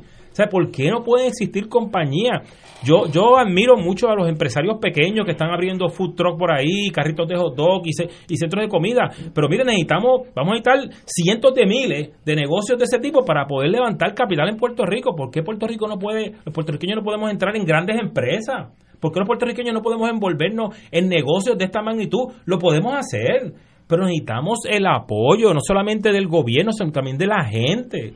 Sea, yo, yo, para mí, como digo, esto, esto es una causa. tienen poderosos cabilderos en contra. bueno, tengo, tengo, tengo. cabilderos a favor. Pues por eso, pero, pero yo, mire, yo, no, yo nunca, y lo digo públicamente, yo nunca he tenido que pagar un centavo en ningún tipo de cabildero y acercamientos he tenido, pero por montones bajo, bajo la administración pasada y bajo esta administración. No he tenido que hacerlo porque mis cabilderos están en, en sus casas ahora mismo, posiblemente oyendo este programa de radio o, o básicamente entre, cuidando nietos o cuidando un familiar que está enfermo. Para mí, esos son los cabilderos más importantes. Cuando yo hablo de cabilderos, en el caso de ustedes, precisamente hablo de los que en el gobierno tienen la responsabilidad de garantizar que empresas puertorriqueñas puedan competir favorablemente con empresas foráneas y crear proyectos de desarrollo económico que sean autosustentables. a esos cabilderos. Estoy de acuerdo con usted. Y yo sé que, que eh, ahora mismo lo que hay sobre todo Constellation es esta nube pensando de que, de que los dueños de Constellation no quieren ayuda, que son obstinados, que todo es a su forma. Pues mire, pues yo invito al señor Maldonado, al secretario de Desarrollo Económico, a quien quiera, que, se, que me dé la oportunidad de sentarme con él y que él vea esto de esta perspectiva. pues, pues sí, lo, pues, pues, voy a seguir su recomendación, vea esto de otra perspectiva, porque este, esto es un, una empresa que puede crecer, que puede emplear miles de puertorriqueños, que puede dejar capital en esta isla que tanto nos hace falta. y, quiero tal vez terminar, yo me veo como, como la dinámica que tiene ahora mismo el gobernador con la Junta de Supervisión Fiscal. O sea, el, gobernador tiene que estar retando continuamente a la Junta para poder lograr las cosas que necesita lograr. Pero yo me veo así mismo, yo tengo que estar retando continuamente a la oficina del comisionado para poder lograr lo que yo quiero lograr. Eh, Iván, Iván, no, no, estoy de acuerdo contigo. Así, eso es una industria totalmente, una compañía totalmente puertorriqueña Constellation Health y está funcionando en el día de hoy. Ah, Aquellos que están asegurados, los que quieren asegurarse, no hay ningún problema porque está funcionando tal y como antes. 304-4040 es el número de nuestro cuarto telefónico. 304 304 4040. 40, muy bien. O el libre de costo 844 1 844 304-4040, el mismo número. 1-844-304-4040. Sí, que nos llamen cualquier afiliado que tenga algún issue, cualquier afiliado que quiera afiliarse a Constellation, los proveedores que tengan alguna duda con relación a, Constellation y qué vamos a hacer ahora a, plazo inmediato, pues miren, llámenos en confianza porque queremos queremos contactarlos, ya nos, les escribimos unos comunicados, pero queremos que se sienten tranquilos, que nosotros vamos a prevalecer nuevamente porque, porque obviamente la justicia nos asiste pero yo lo que quisiera es hacer ese llamado que ahora usted me ha dado la idea, señor Villanueva, de extenderlo, Villanueva, ¿verdad? Villanueva, de, poder extenderlo entonces a, otras entidades de gobierno o otras, otras ramas del gobierno y que, y que podamos buscar una solución para el futuro de Constellation. Antes que te vayas, Iván, ¿quién, ¿quién tiene, porque no veo aquí, quién es el juez que, tiene el caso en instancia. Eh, ay, le digo el nombre de la jueza. Porque mencionan, mencionan el panel del tribunal apelativo. No mencionan la... Pero no mencionan el juez o la juez, no sé. La juez, creo que fue. Eh, que tiene el caso en instancia. Vamos a ver. Porque aparentemente lo que la orden del Tribunal de Apelación lo que hace es paralizar, paralizar la, orden de instancia. La, la, jueza es la honorable Alexandra Rivera Sáez. Honorable Alexandra Rivera Sáez, es la, juez del Tribunal de Primera Instancia. Veo. Eso es así. Compañero Iván Colón, presidente de Constellation Health, privilegio tenerte aquí. Gracias nuevamente. Cruzado, Seguiremos en la lucha. Muchas gracias a todos. Y, siempre tienes un foro en Fuego Cruzado. Yo sé que sí. Usted me llamó enseguida que se enteró y sé que tengo amigos, siempre los he tenido. Don Carlos siempre también nos apoyó muchísimo. Este, que en paz descanse. Este, hemos apoyado a Claridad también en las actividades que nos han invitado y de verdad que queremos, queremos, nos sentimos siempre como en la casa cuando venimos aquí. Privilegio, hermano. Vamos a una pausa, amigo. Fuego Cruzado está contigo en todo Puerto Rico.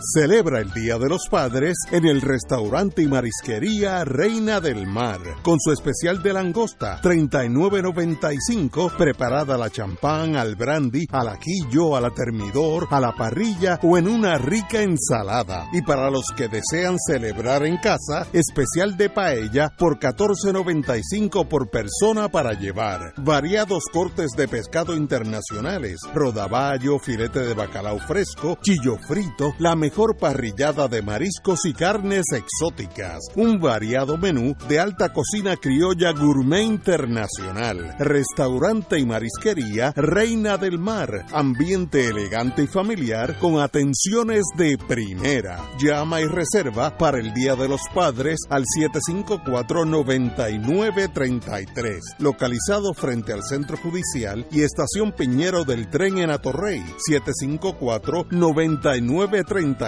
Contamos con Ballet Parking.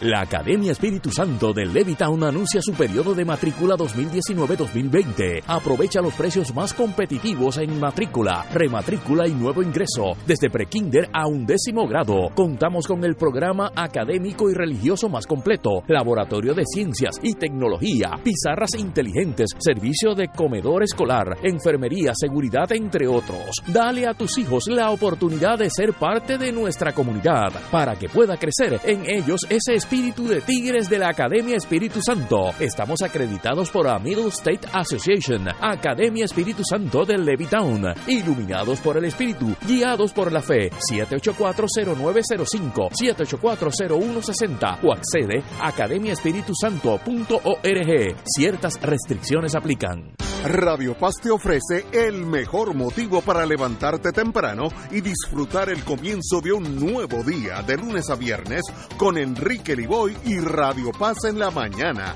La dosis perfecta de noticias, deportes y éxitos musicales de todos los tiempos, humor y curiosidades, calendario de actividades y tus peticiones musicales por el 787 300 4982. Conéctate con el 810 AM de lunes a viernes con Enrique Liboy y Radio Paz en la mañana. La parroquia Sagrados Corazones de Guaynabo, celebrando sus 50 años, presenta el Congreso de los Sagrados Corazones de Jesús y María el sábado 29 de junio, comenzando a las 8 de la mañana, con la participación de varios conferenciantes, incluyendo al Padre Danilo de Jesús Martínez Duarte y el Padre Obispo Rubén Antonio González Medina, Obispo de Ponce, entre otros. Costo 10 dólares, incluyendo meriendas y almuerzo. Congreso de los Sagrados Corazones de Jesús y María, el sábado 29 de junio. Información 787-238-8131.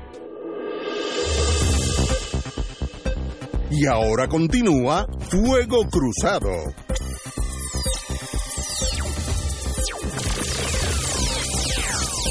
Regresamos amigos y amigas a Fuego Cruzado. Amigos y amigas, eh, como todo en la vida llega a su un nivel, baja el tono con la Junta. El gobernador de Puerto Rico, que el domingo dijo no pasarán. Oye, se tardó poquito esta vez. Bueno, dos días, eso es suficiente. Eh, el gobernador Ricardo Rosselló pareció atenuar ayer la intensidad de su ofensiva contra la Junta al afirmar que está dispuesto a sentarse a negociar con el ente federal para discutir asuntos de índole fiscal y presupuestaria. El mandatario reiteró que se opone férreamente a la reducción de las pensiones de los empleados públicos. Yo estoy con él 100% y todos estamos con él 100% en eso. Pero no a que se destine parte de los recursos del erario para el pago de la deuda en un futuro cercano. Eso va a suceder con o sin gobernador de Puerto Rico. La Junta, la misión de la Junta es el cobrar, así que si se hace de buena fe y entre amigos es más fácil que si se hace con, si, se hace con un machete en la mano, entonces es más difícil. Recalcó que su posición no significa que esté cerrado a negociación, pero puntualizó que no lo hará usando las pensiones. En otras palabras, ya él puso el doble seis del dominó en la mesa no me toquen las pensiones, yo estoy dispuesto a negociar en otras áreas. Yo creo que esa es la única forma que tiene de, moverse y yo diría que las pensiones deben ser intocables en Puerto Rico porque por cada pensión de esas Cadillac hay mil pensiones que son casi marginales y eso no debe tocarse. Pero veo que ya el gobernador tiene un, un, se ha acercado a la Junta con miras a dialogar, yo creo que se, yo dije desde el principio, esa es la forma de hacerlo. No use el machete porque ellos tienen un machete mucho más grande. Compañero. Yo, yo me tengo que reír. Sí, porque a mí me gusta la caracterización que tú haces. Que el gobernador, que tú te alegras, que él se acerque, ¿cómo es a negociar? A negociar de buena sí, Somos todos como Hizo, como hizo en los dos presupuestos anteriores, que negoció y se aprobó el que la Junta quería. Sí, pero, ahora tenemos una disposición aún más amena. Sí. Ay, Dios. Yo que no entiendo muchas cosas, me estoy confundido eh, a veces. esos, son los, más inteligentes. Hay que tener cuidado con los Te está gustando mucho con Ignacio, ten cuidado. ¿No será que estos ciento y pico de mil largos pensionados que hay a, favor de los cuales el gobernador se está pretendiendo convertir en su campeón defensor para que no le bajen las pensiones y así fortalecer una base política amplia. Se está viendo quebrada esa eh, base de pensionados de cientos de miles por la estrategia de la Junta de fragmentar a esos cientos de miles e ir negociando sector por sector con cada uno de ellos para preservar sus pensiones, aunque sean un nivel menor, negociando unos convenios como se hizo con la Asociación de Maestros y como se hizo con la SPU de Roberto Pagán. Y el gobernador ha visto la escritura en la pared de que la base política amplia que él estaba cortejando de pensionados, la Junta ya se la está escuchando, como tú le llamas, poco a poco. Yo estoy un poco confundido, pero me parece que la estrategia de la Junta está ejerciendo presión política sobre el gobernador para decirle o negocias con nosotros o la base política con la cual tú pensabas salir electo va a estar en manos nuestras para que tú no lo seas. Para ser una persona que está confundida, tú estás bastante, claro. Muy bien, así que, así que suerte que está confundido. Estuviera más claro, olvídate tú. Pero anyway, eh, como yo dije, desde que nombraron la Junta de Supervisión Fiscal, de eso hace dos años y pico, estábamos empezando eh, eh, esos capítulos difíciles. Esa junta es una agencia de cobro. Nosotros vivimos en una fantasía tal que pensamos que esa gente viene aquí a ayudarnos a fomentar una industria nativa, a, que la, economía funcione. Esa gente viene aquí a cobrar. Y si le tienen que sacar el dinero al centro médico, se lo sacan porque es su misión. No estoy diciendo que son gente mala, bueno, es que... Son malos, vamos a no ser neutrales. Son malos porque no le importa el movimiento del pueblo ni la pobreza. Es que es una agencia de cobro. Pero son una agencia de inteligencia también, porque los métodos que usan son de la más alta inteligencia política. Entonces, tenemos que saber poder. estamos enfrentando y no jugar un juego no, de no, improvisación. Tienen el poder y su misión su misión es cobrar una la más la partida más grande de los ciento y pico de billones que debemos. 72 de fondos públicos y 30 de, de pensiones de plan de pensiones. Esos 100 billones esos señores van a hacer todo lo posible por cobrarlo. Y eso es sale de nuestro pellejo de todos nosotros desde los de la extrema derecha hasta la extrema izquierda, todos nos van a sacar un poquito de pellejo de, nuestro, de nuestra vida para pagar esos bonistas. Mire, y ese es el sistema capitalista, tampoco uno puede decir, bueno, yo cogí prestado y no voy a pagar, el mundo no es así. No, claro, depende cómo me prestaron, ah, cuánto me prestaron, cuánto le inflaron, cuánto no, no, no, eh, ahí hay, pero, es que hay dos. que el compañero José Nicolás Medina ha escrito. Pero yo, yo, yo tengo dos, dos tipos de bonistas. Doña Yuya Smith, maestra retirada allá en Pascagoula, Mississippi, que invirtió 50 mil pesos y compró 50 mil pesos en bono. Esa señora, esa señora tiene derecho a cobrar sus 50 mil dólares. Ahora, Doña Yuya, Doña Yuya Smith, cuando Puerto Rico tiene, empieza a tener problemas, viene eh, un muchacho de New York, Carpetbagger, le dice, mire, yo te compro ese, ese esos 50 mil, yo te los compro en 15. Entonces, y ahí se pueden, pues, mejor 15 que nada, y se los vende. Pero ese gánster de Nueva York viene aquí a cobrar los 50. Eso es otro caso. son, que se puede estructurar esos son dos tipos de son dos tipos de inversionistas. Uno de la mejor buena fe y otro que deberán velarlo los muchachos porque son organized crime. Así que debe haber una diferencia entre esas dos clases. Ahora, la gran mayoría de, lo, de las personas, eh, no, no, estos bancos de, de, buitres en Nueva York, la gran mayoría de los inversores de Estados Unidos son gente pequeña que invirtieron 100 mil, 200 mil y lo, y lo meten en un, ¿cómo se llama esto? Fondos mutuos. Y ese fondo mutuo pues invierte un millón de pesos. la verdad que tú eh, entre lo del Navy ayer y ahora la viejita de Mississippi. Esto no está. Que no, no, no, no. Mira, tú todos los días te superas. Ahora saca una pobre viejita de Mississippi, que es la que tiene la deuda de Puerto Rico. Esa señora allá en la aparacha muriéndose de hambre porque no puede cobrar los bonos de Puerto Rico. Ay, por favor, Ignacio. Ella los compró de buena Sí, bendito, sí. Invirtió 100, pues deben pagarle 100. Y está ya, mira, en un monte en Utah llorando porque los puertorriqueños no le pagan. Ahora, ahí hay otro, como dije, hay otro grupo, los que compraron ese bono de esa señora de 100, lo compraron a 12 y a 13 y a Oye. 15 chavos. Eso es otra cosa. Eso Y una pregunta, tengo un amigo que me acuerda a nuestro hermano Carlos Galliza.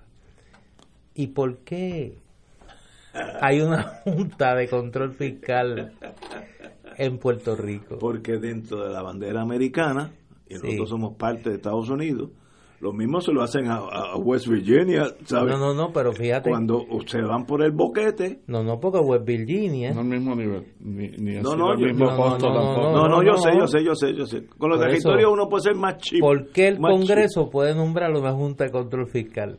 Porque el Congreso es el que manda sobre todo Sí. territorio americano. Y si eso es así, ¿qué capacidad tú tienes como gobernador Ninguna. de negociar? Como No, tú ninguna. dijiste, porque No, tú ninguna. estabas hablando que era cuestión de... No, no, pero de sí- yo vuelvo a la premisa original. No, no, ¿qué Tú poder? dijiste, no, no, No, no. El, el- el gobernador está acercándose ¿Qué poder? para negociar. ¿Qué, poder tiene Puerto Rico sobre el Congreso de Estados Unidos? Ninguno. No, no, ¿qué capacidad de buena fe- negociar? Político ninguno. Ninguno, Tiene cero. poder moral. Sí, hombre, no. Pero qué capacidad de negociar pues, tiene el gobernador no, de los Puerto seres, Rico. Los seres humanos se pueden entender de buena fe. Rusia y Estados Unidos, que estaban dispuestos a eliminarse con bombas de hidrógeno, tenían un sitio en Lausanne, Suiza, que en los peores momentos del, del mundo Se sentaban se a sentaban a hablar. Pues nosotros podemos hablar eh, con, con la, Sí. no la. No los miembros de la Junta, porque estos son gatilleros.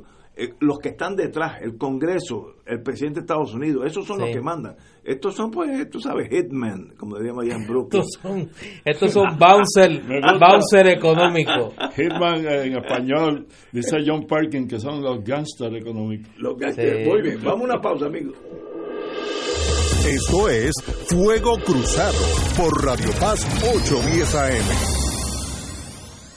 Diariamente en nuestra cocina algo delicioso se cuece en la olla. Se escucha el cortar de la cebolla y el triturar de los ajos. En Freshmart utilizamos ingredientes frescos sin aditivos ni preservativos. En el deli encontrarás la mejor variedad de desayunos, almuerzos y cenas, pizzas artesanales y más. Los mejores especiales de la semana para comer sano y sabroso. Explora la variedad de ofertas más saludables. Ven a Freshmart en Aguadilla, Caguas, Carolina, Condado, Guaynabo y Atorrey. Freshmart es para todos. Fuego Cruzado está contigo en todo Puerto Rico.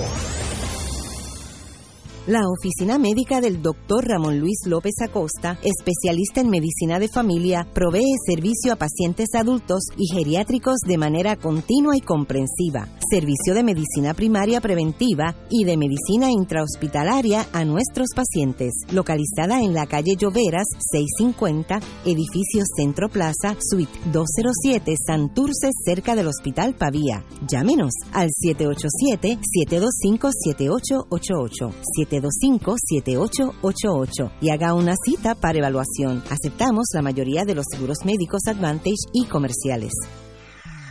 Cada sábado de 9 a 11 de la mañana tendrás un encuentro con De Frente con la Verdad, donde se discuten asuntos que tocan de cerca la actualidad en todas sus perspectivas, las historias que afectan a tu diario vivir, estos y otros temas analizados desde el punto de vista evangélico. De Frente con la Verdad, todos los sábados de 9 a 11 de la mañana por Radio Paz 810. Amigos y amigas, les saluda el Padre Milton y quiero agradecer el apoyo que nos dieron a nuestro radiomaratón de Radio Paz, Radio Paz en clave misionera. Cada dólar que usted aporta a esta misión se traduce en evangelización a través de los medios radiales. Es importante que si recibiste la boleta la devuelvas con tu cheque o tu giro postal para que esa promesa se convierta en realidad. Que el Señor te multiplique abundantemente esa generosidad y gracias por colaborar con Radio Paz, donde ser mejor es posible. Y ahora continúa Fuego Cruzado.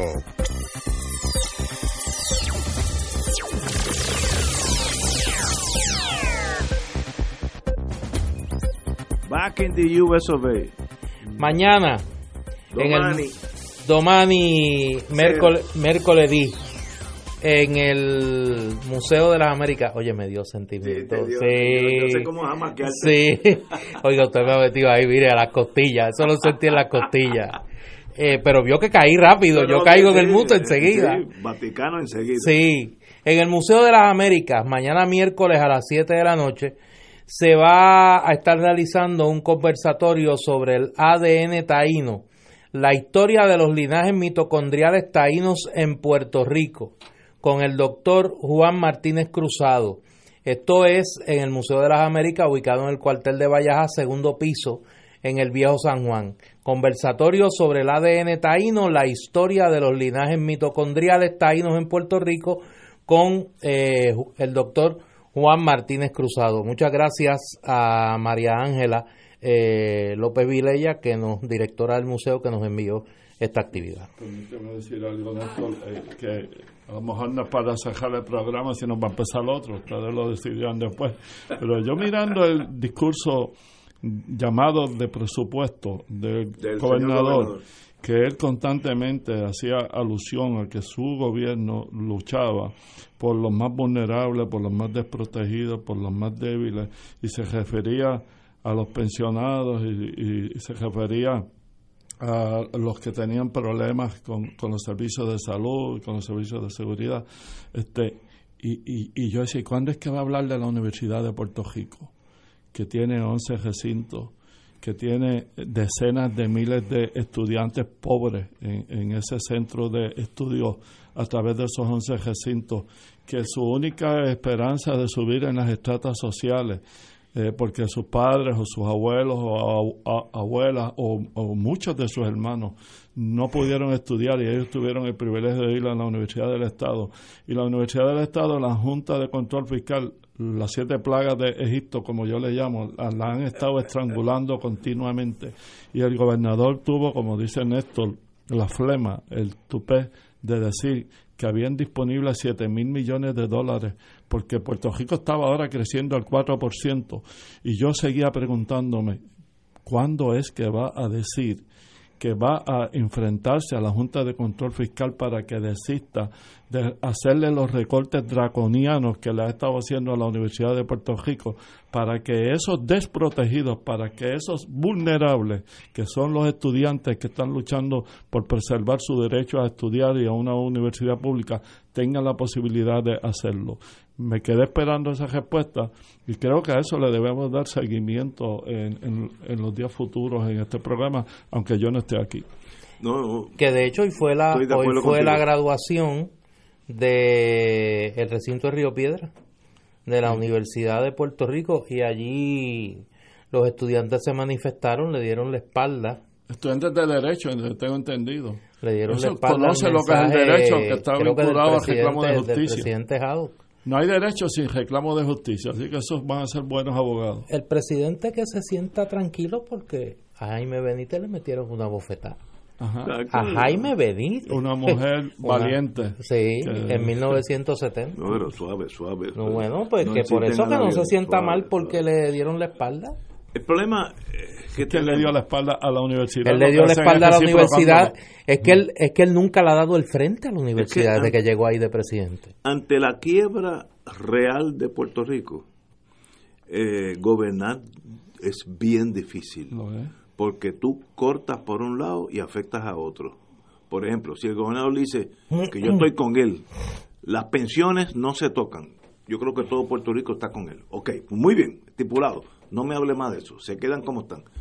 Pero eso quiere decir que alguien en la, otra punta de la lanza se afecta y ahí puede estar algún recinto de, la UPR que se pueda cerrar, sí, Pero tiene que haber que yo no sé, una clasificación de lo que son servicios esenciales a lo que se han negado. Educación, salud y seguridad, vivienda y empleo son cinco servicios esenciales. Por eso hay que proteger a Constellation porque produce empleos. Por eso hay que protegerla en la universidad, porque es educación. Por eso hay que destinar los fondos que se utilizan en contratos y en prebendas para cabildear a favor de la estabilidad, en ponerle techo a los más de 20 mil o 200 mil, como sea el número, que todavía tienen toldos azules.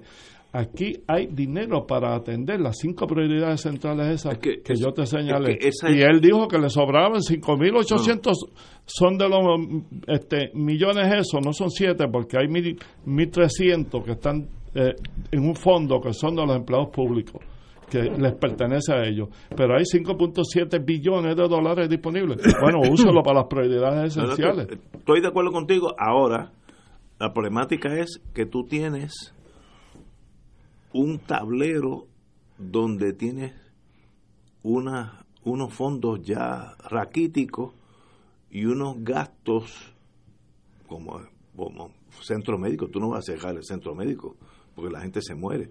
Pues si dejas las pensiones y el centro, el centro médico abierto como debe estar, pues alguien se afecta. Entonces tú estás jugando dónde dónde, ¿dónde cuáles son las prioridades. Ah. Y eso pues la... Yo digo que la educación es una de esas cinco. No, no, yo, yo puedo estar de acuerdo contigo, pero el, el gobernador tiene esa... Gobernar en la pobreza es más difícil que gobernar en la abundancia. Ah, por supuesto, pero si tú, le, dices al pueblo que estás capacitado y que tienes un plan estructurado para gobernar y que ese plan eh, fue estructurado de manera científica con una buena administración pública y una buena gerencia, que es lo que le decía él al pueblo cuando era candidato, pues ahora tú no puedes presentar excusas de, ah, que yo no sabía que esto es lo que me iba a encontrar, yo no sabía lo complejo que era, eh, me han puesto estas trabas. No, si tú pediste la confianza del pueblo, ya la tienes que ganar en los hechos y es lo que no ha pasado hasta este momento. Oye, antes que nos vayamos, me recibo mensajes de varias personas, aunque sea de manera breve, eh, como parte de nuestro servicio de orientación y servicio público, Ignacio te orienta eh, una pregunta que me parece que debe contestar. Si usted recibe una notificación o ve una noticia de que a usted lo están investigando desde la Fiscalía en Nueva York. Southern District. Del Southern District. Mire, señores. ¿Cómo usted debe reaccionar? Particularmente estos jefes de agencia que los llaman le dice, mire, que es de la Fiscalía del Southern District de New York y queremos hacerle una pre queremos conversar con usted. Sí, vamos a mandar un... Eh, sí, sí, allá va este Yuyo Smith, el marido de Yuya Smith, de allá de la Palacha, que de casualidad agente del FBI le dice... mi único consejo es... Queremos hablar con usted. No se le ocurra decirle una mentira a un agente. No se le ocurra. Usted tiene derecho a no decir nada y eso es absolutamente protegido.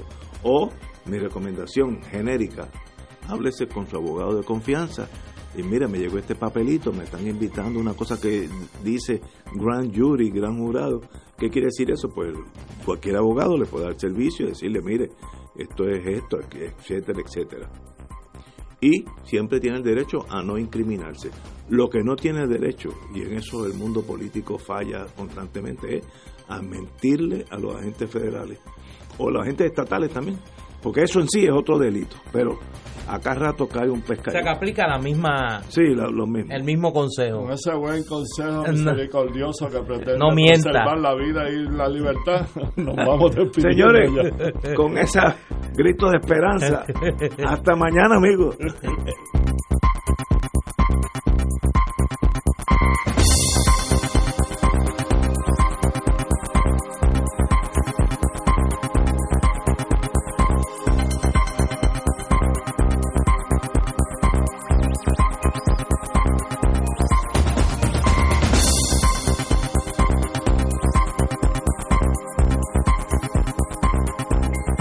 Esta emisora y sus anunciantes no se solidarizan necesariamente con las expresiones vertidas en el programa que acaban de escuchar.